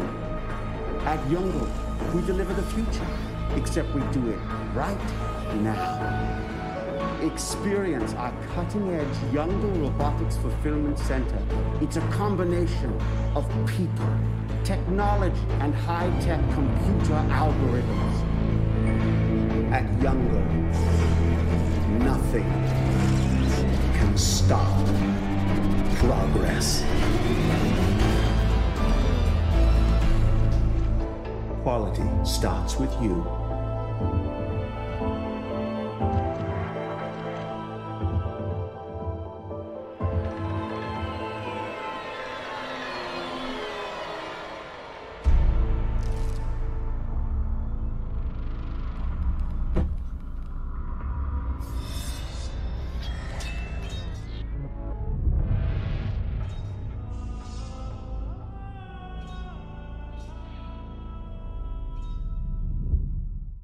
Last Worker, du coup, alors tel qu'on comprend ça, le jeu devrait normalement vous mettre euh, effectivement dans la euh, dans les chaussures du dernier travailleur d'une société entièrement automatisée, une sorte de chauffeur cariste qui doit livrer des choses et qui va évidemment casser euh, cette boucle-là euh, pour ben, embarquer dans une aventure dystopique narrative qui parle bah, justement de la place de l'homme dans le travail, etc., etc. On verra si c'est gros sabot ou pas. Je dois dire que moi j'aime beaucoup ce trailer et j'y crois plutôt très très fort. Donc ça sort aussi cette année avec une version du coup Meta Quest 2, donc également jouable en réalité virtuelle, mais pas seulement console, Switch et PC.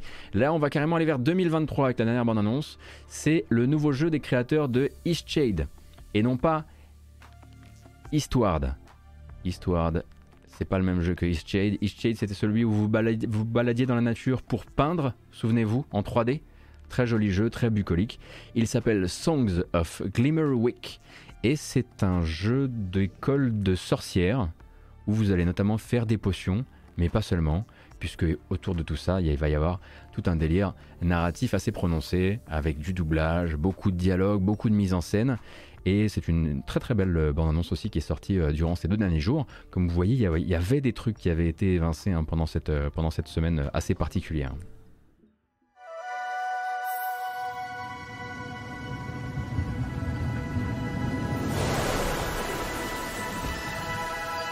Music. It is the thread of our world, the stitching binding us together. Our islands would not be the same without it. Ah, I've just finished your flute, carved of ancient oak. It sings rich and pure. Tonight, I welcome you to the Etchery School of Magic and Melody. Each and every one of you has the potential to channel music and make a powerful change in the world. Welcome, class. I'm Professor Mitsu. You will find that potion craft is both a science and a skill. The things you learn here are not to be taken lightly. The university recently purchased an old botanical garden. It's been defunct for years now, and I won't lie, it needs a lot of work. But I know you're up to the task.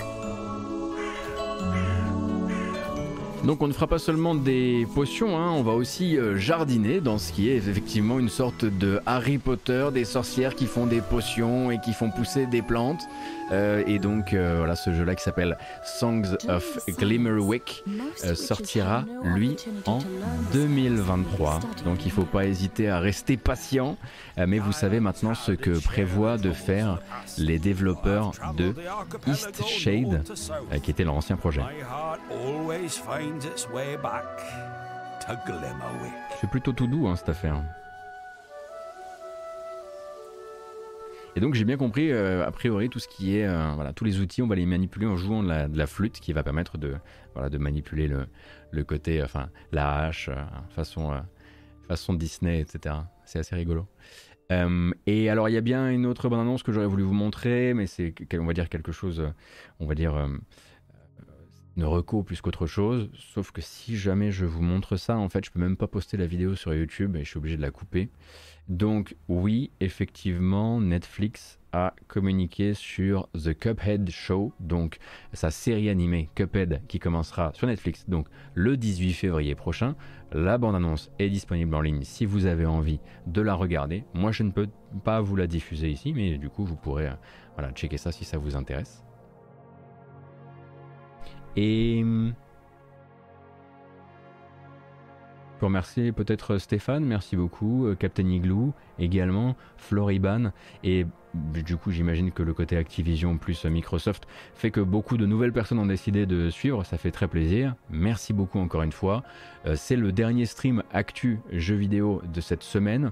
On se retrouvera du coup début euh, de la semaine prochaine, lundi 9h, hein, puisque sauf le vendredi, euh, le reste, des, le reste des jours de la semaine, on commence à 9h. Est-ce que je streamerai moi durant le week-end? C'est très possible d'une manière ou d'une autre. Je vais voir déjà si je peux réussir à streamer peut-être de la VR. J'aimerais bien commencer à streamer un peu de réalité virtuelle, voire même faire quelques essais juste pour rigoler. Euh, et, voilà, donc si c'est votre première fois dans le coin, sachez que si vous avez raté le début, vous pourrez vous référer à la vidéo sur YouTube euh, qui sortira d'ici une euh, petite heure, un truc comme ça. Let's go. Et voilà, donc merci à toutes et à tous euh, de m'avoir accompagné pour euh, retracer l'histoire de tous ces jeux et de toutes ces annonces qui ont été complètement occultées par l'affaire Activision Cross Microsoft. On a suivi évidemment tout ça aussi. J'espère que ça vous a plu. J'espère que la couverture de l'actu vous a plu cette semaine. Je vous rappelle que cette vidéo s'en va sur YouTube, euh, que vous pourrez la retrouver là-bas. Vous pourrez vous abonner, vous pourrez même lâcher un pouce si vous avez envie, ou bah, voilà via les commentaires me dire ce que vous en avez pensé. Ça fera extrêmement plaisir. je pourrais aussi vous proposer cette même émission en version podcast à l'audio, donc sur Google Podcast, Apple Podcast, Podcast Addict, Spotify, Deezer. Vous cherchez la matinale jeu vidéo et vous retrouverez le format. Et donc merci à toutes les personnes qui ont décidé de suivre la chaîne, qui ont décidé de peut-être sub à la chaîne, ou même qui sont passés par Utip. C'est tout à fait possible de me soutenir, et c'est même plus avantageux de me soutenir via Utip sur la page utip.io slash gotos, que vous pourrez également rejoindre via le QR code qui se trouve sur votre écran. Prenez grand soin de vous, excellent week-end, bonne fin d'abord de vendredi, excellent week-end, on se retrouve quoi qu'il arrive lundi matin. Je crois que j'ai tout dit, à part merci Aujourd'hui pas de raid, aujourd'hui pas de FAQ. On va raid quelqu'un d'autre du coup, enfin pas d'auto-raid, on va vraiment raid quelqu'un. Euh, à tout de suite et bon week-end. A plus.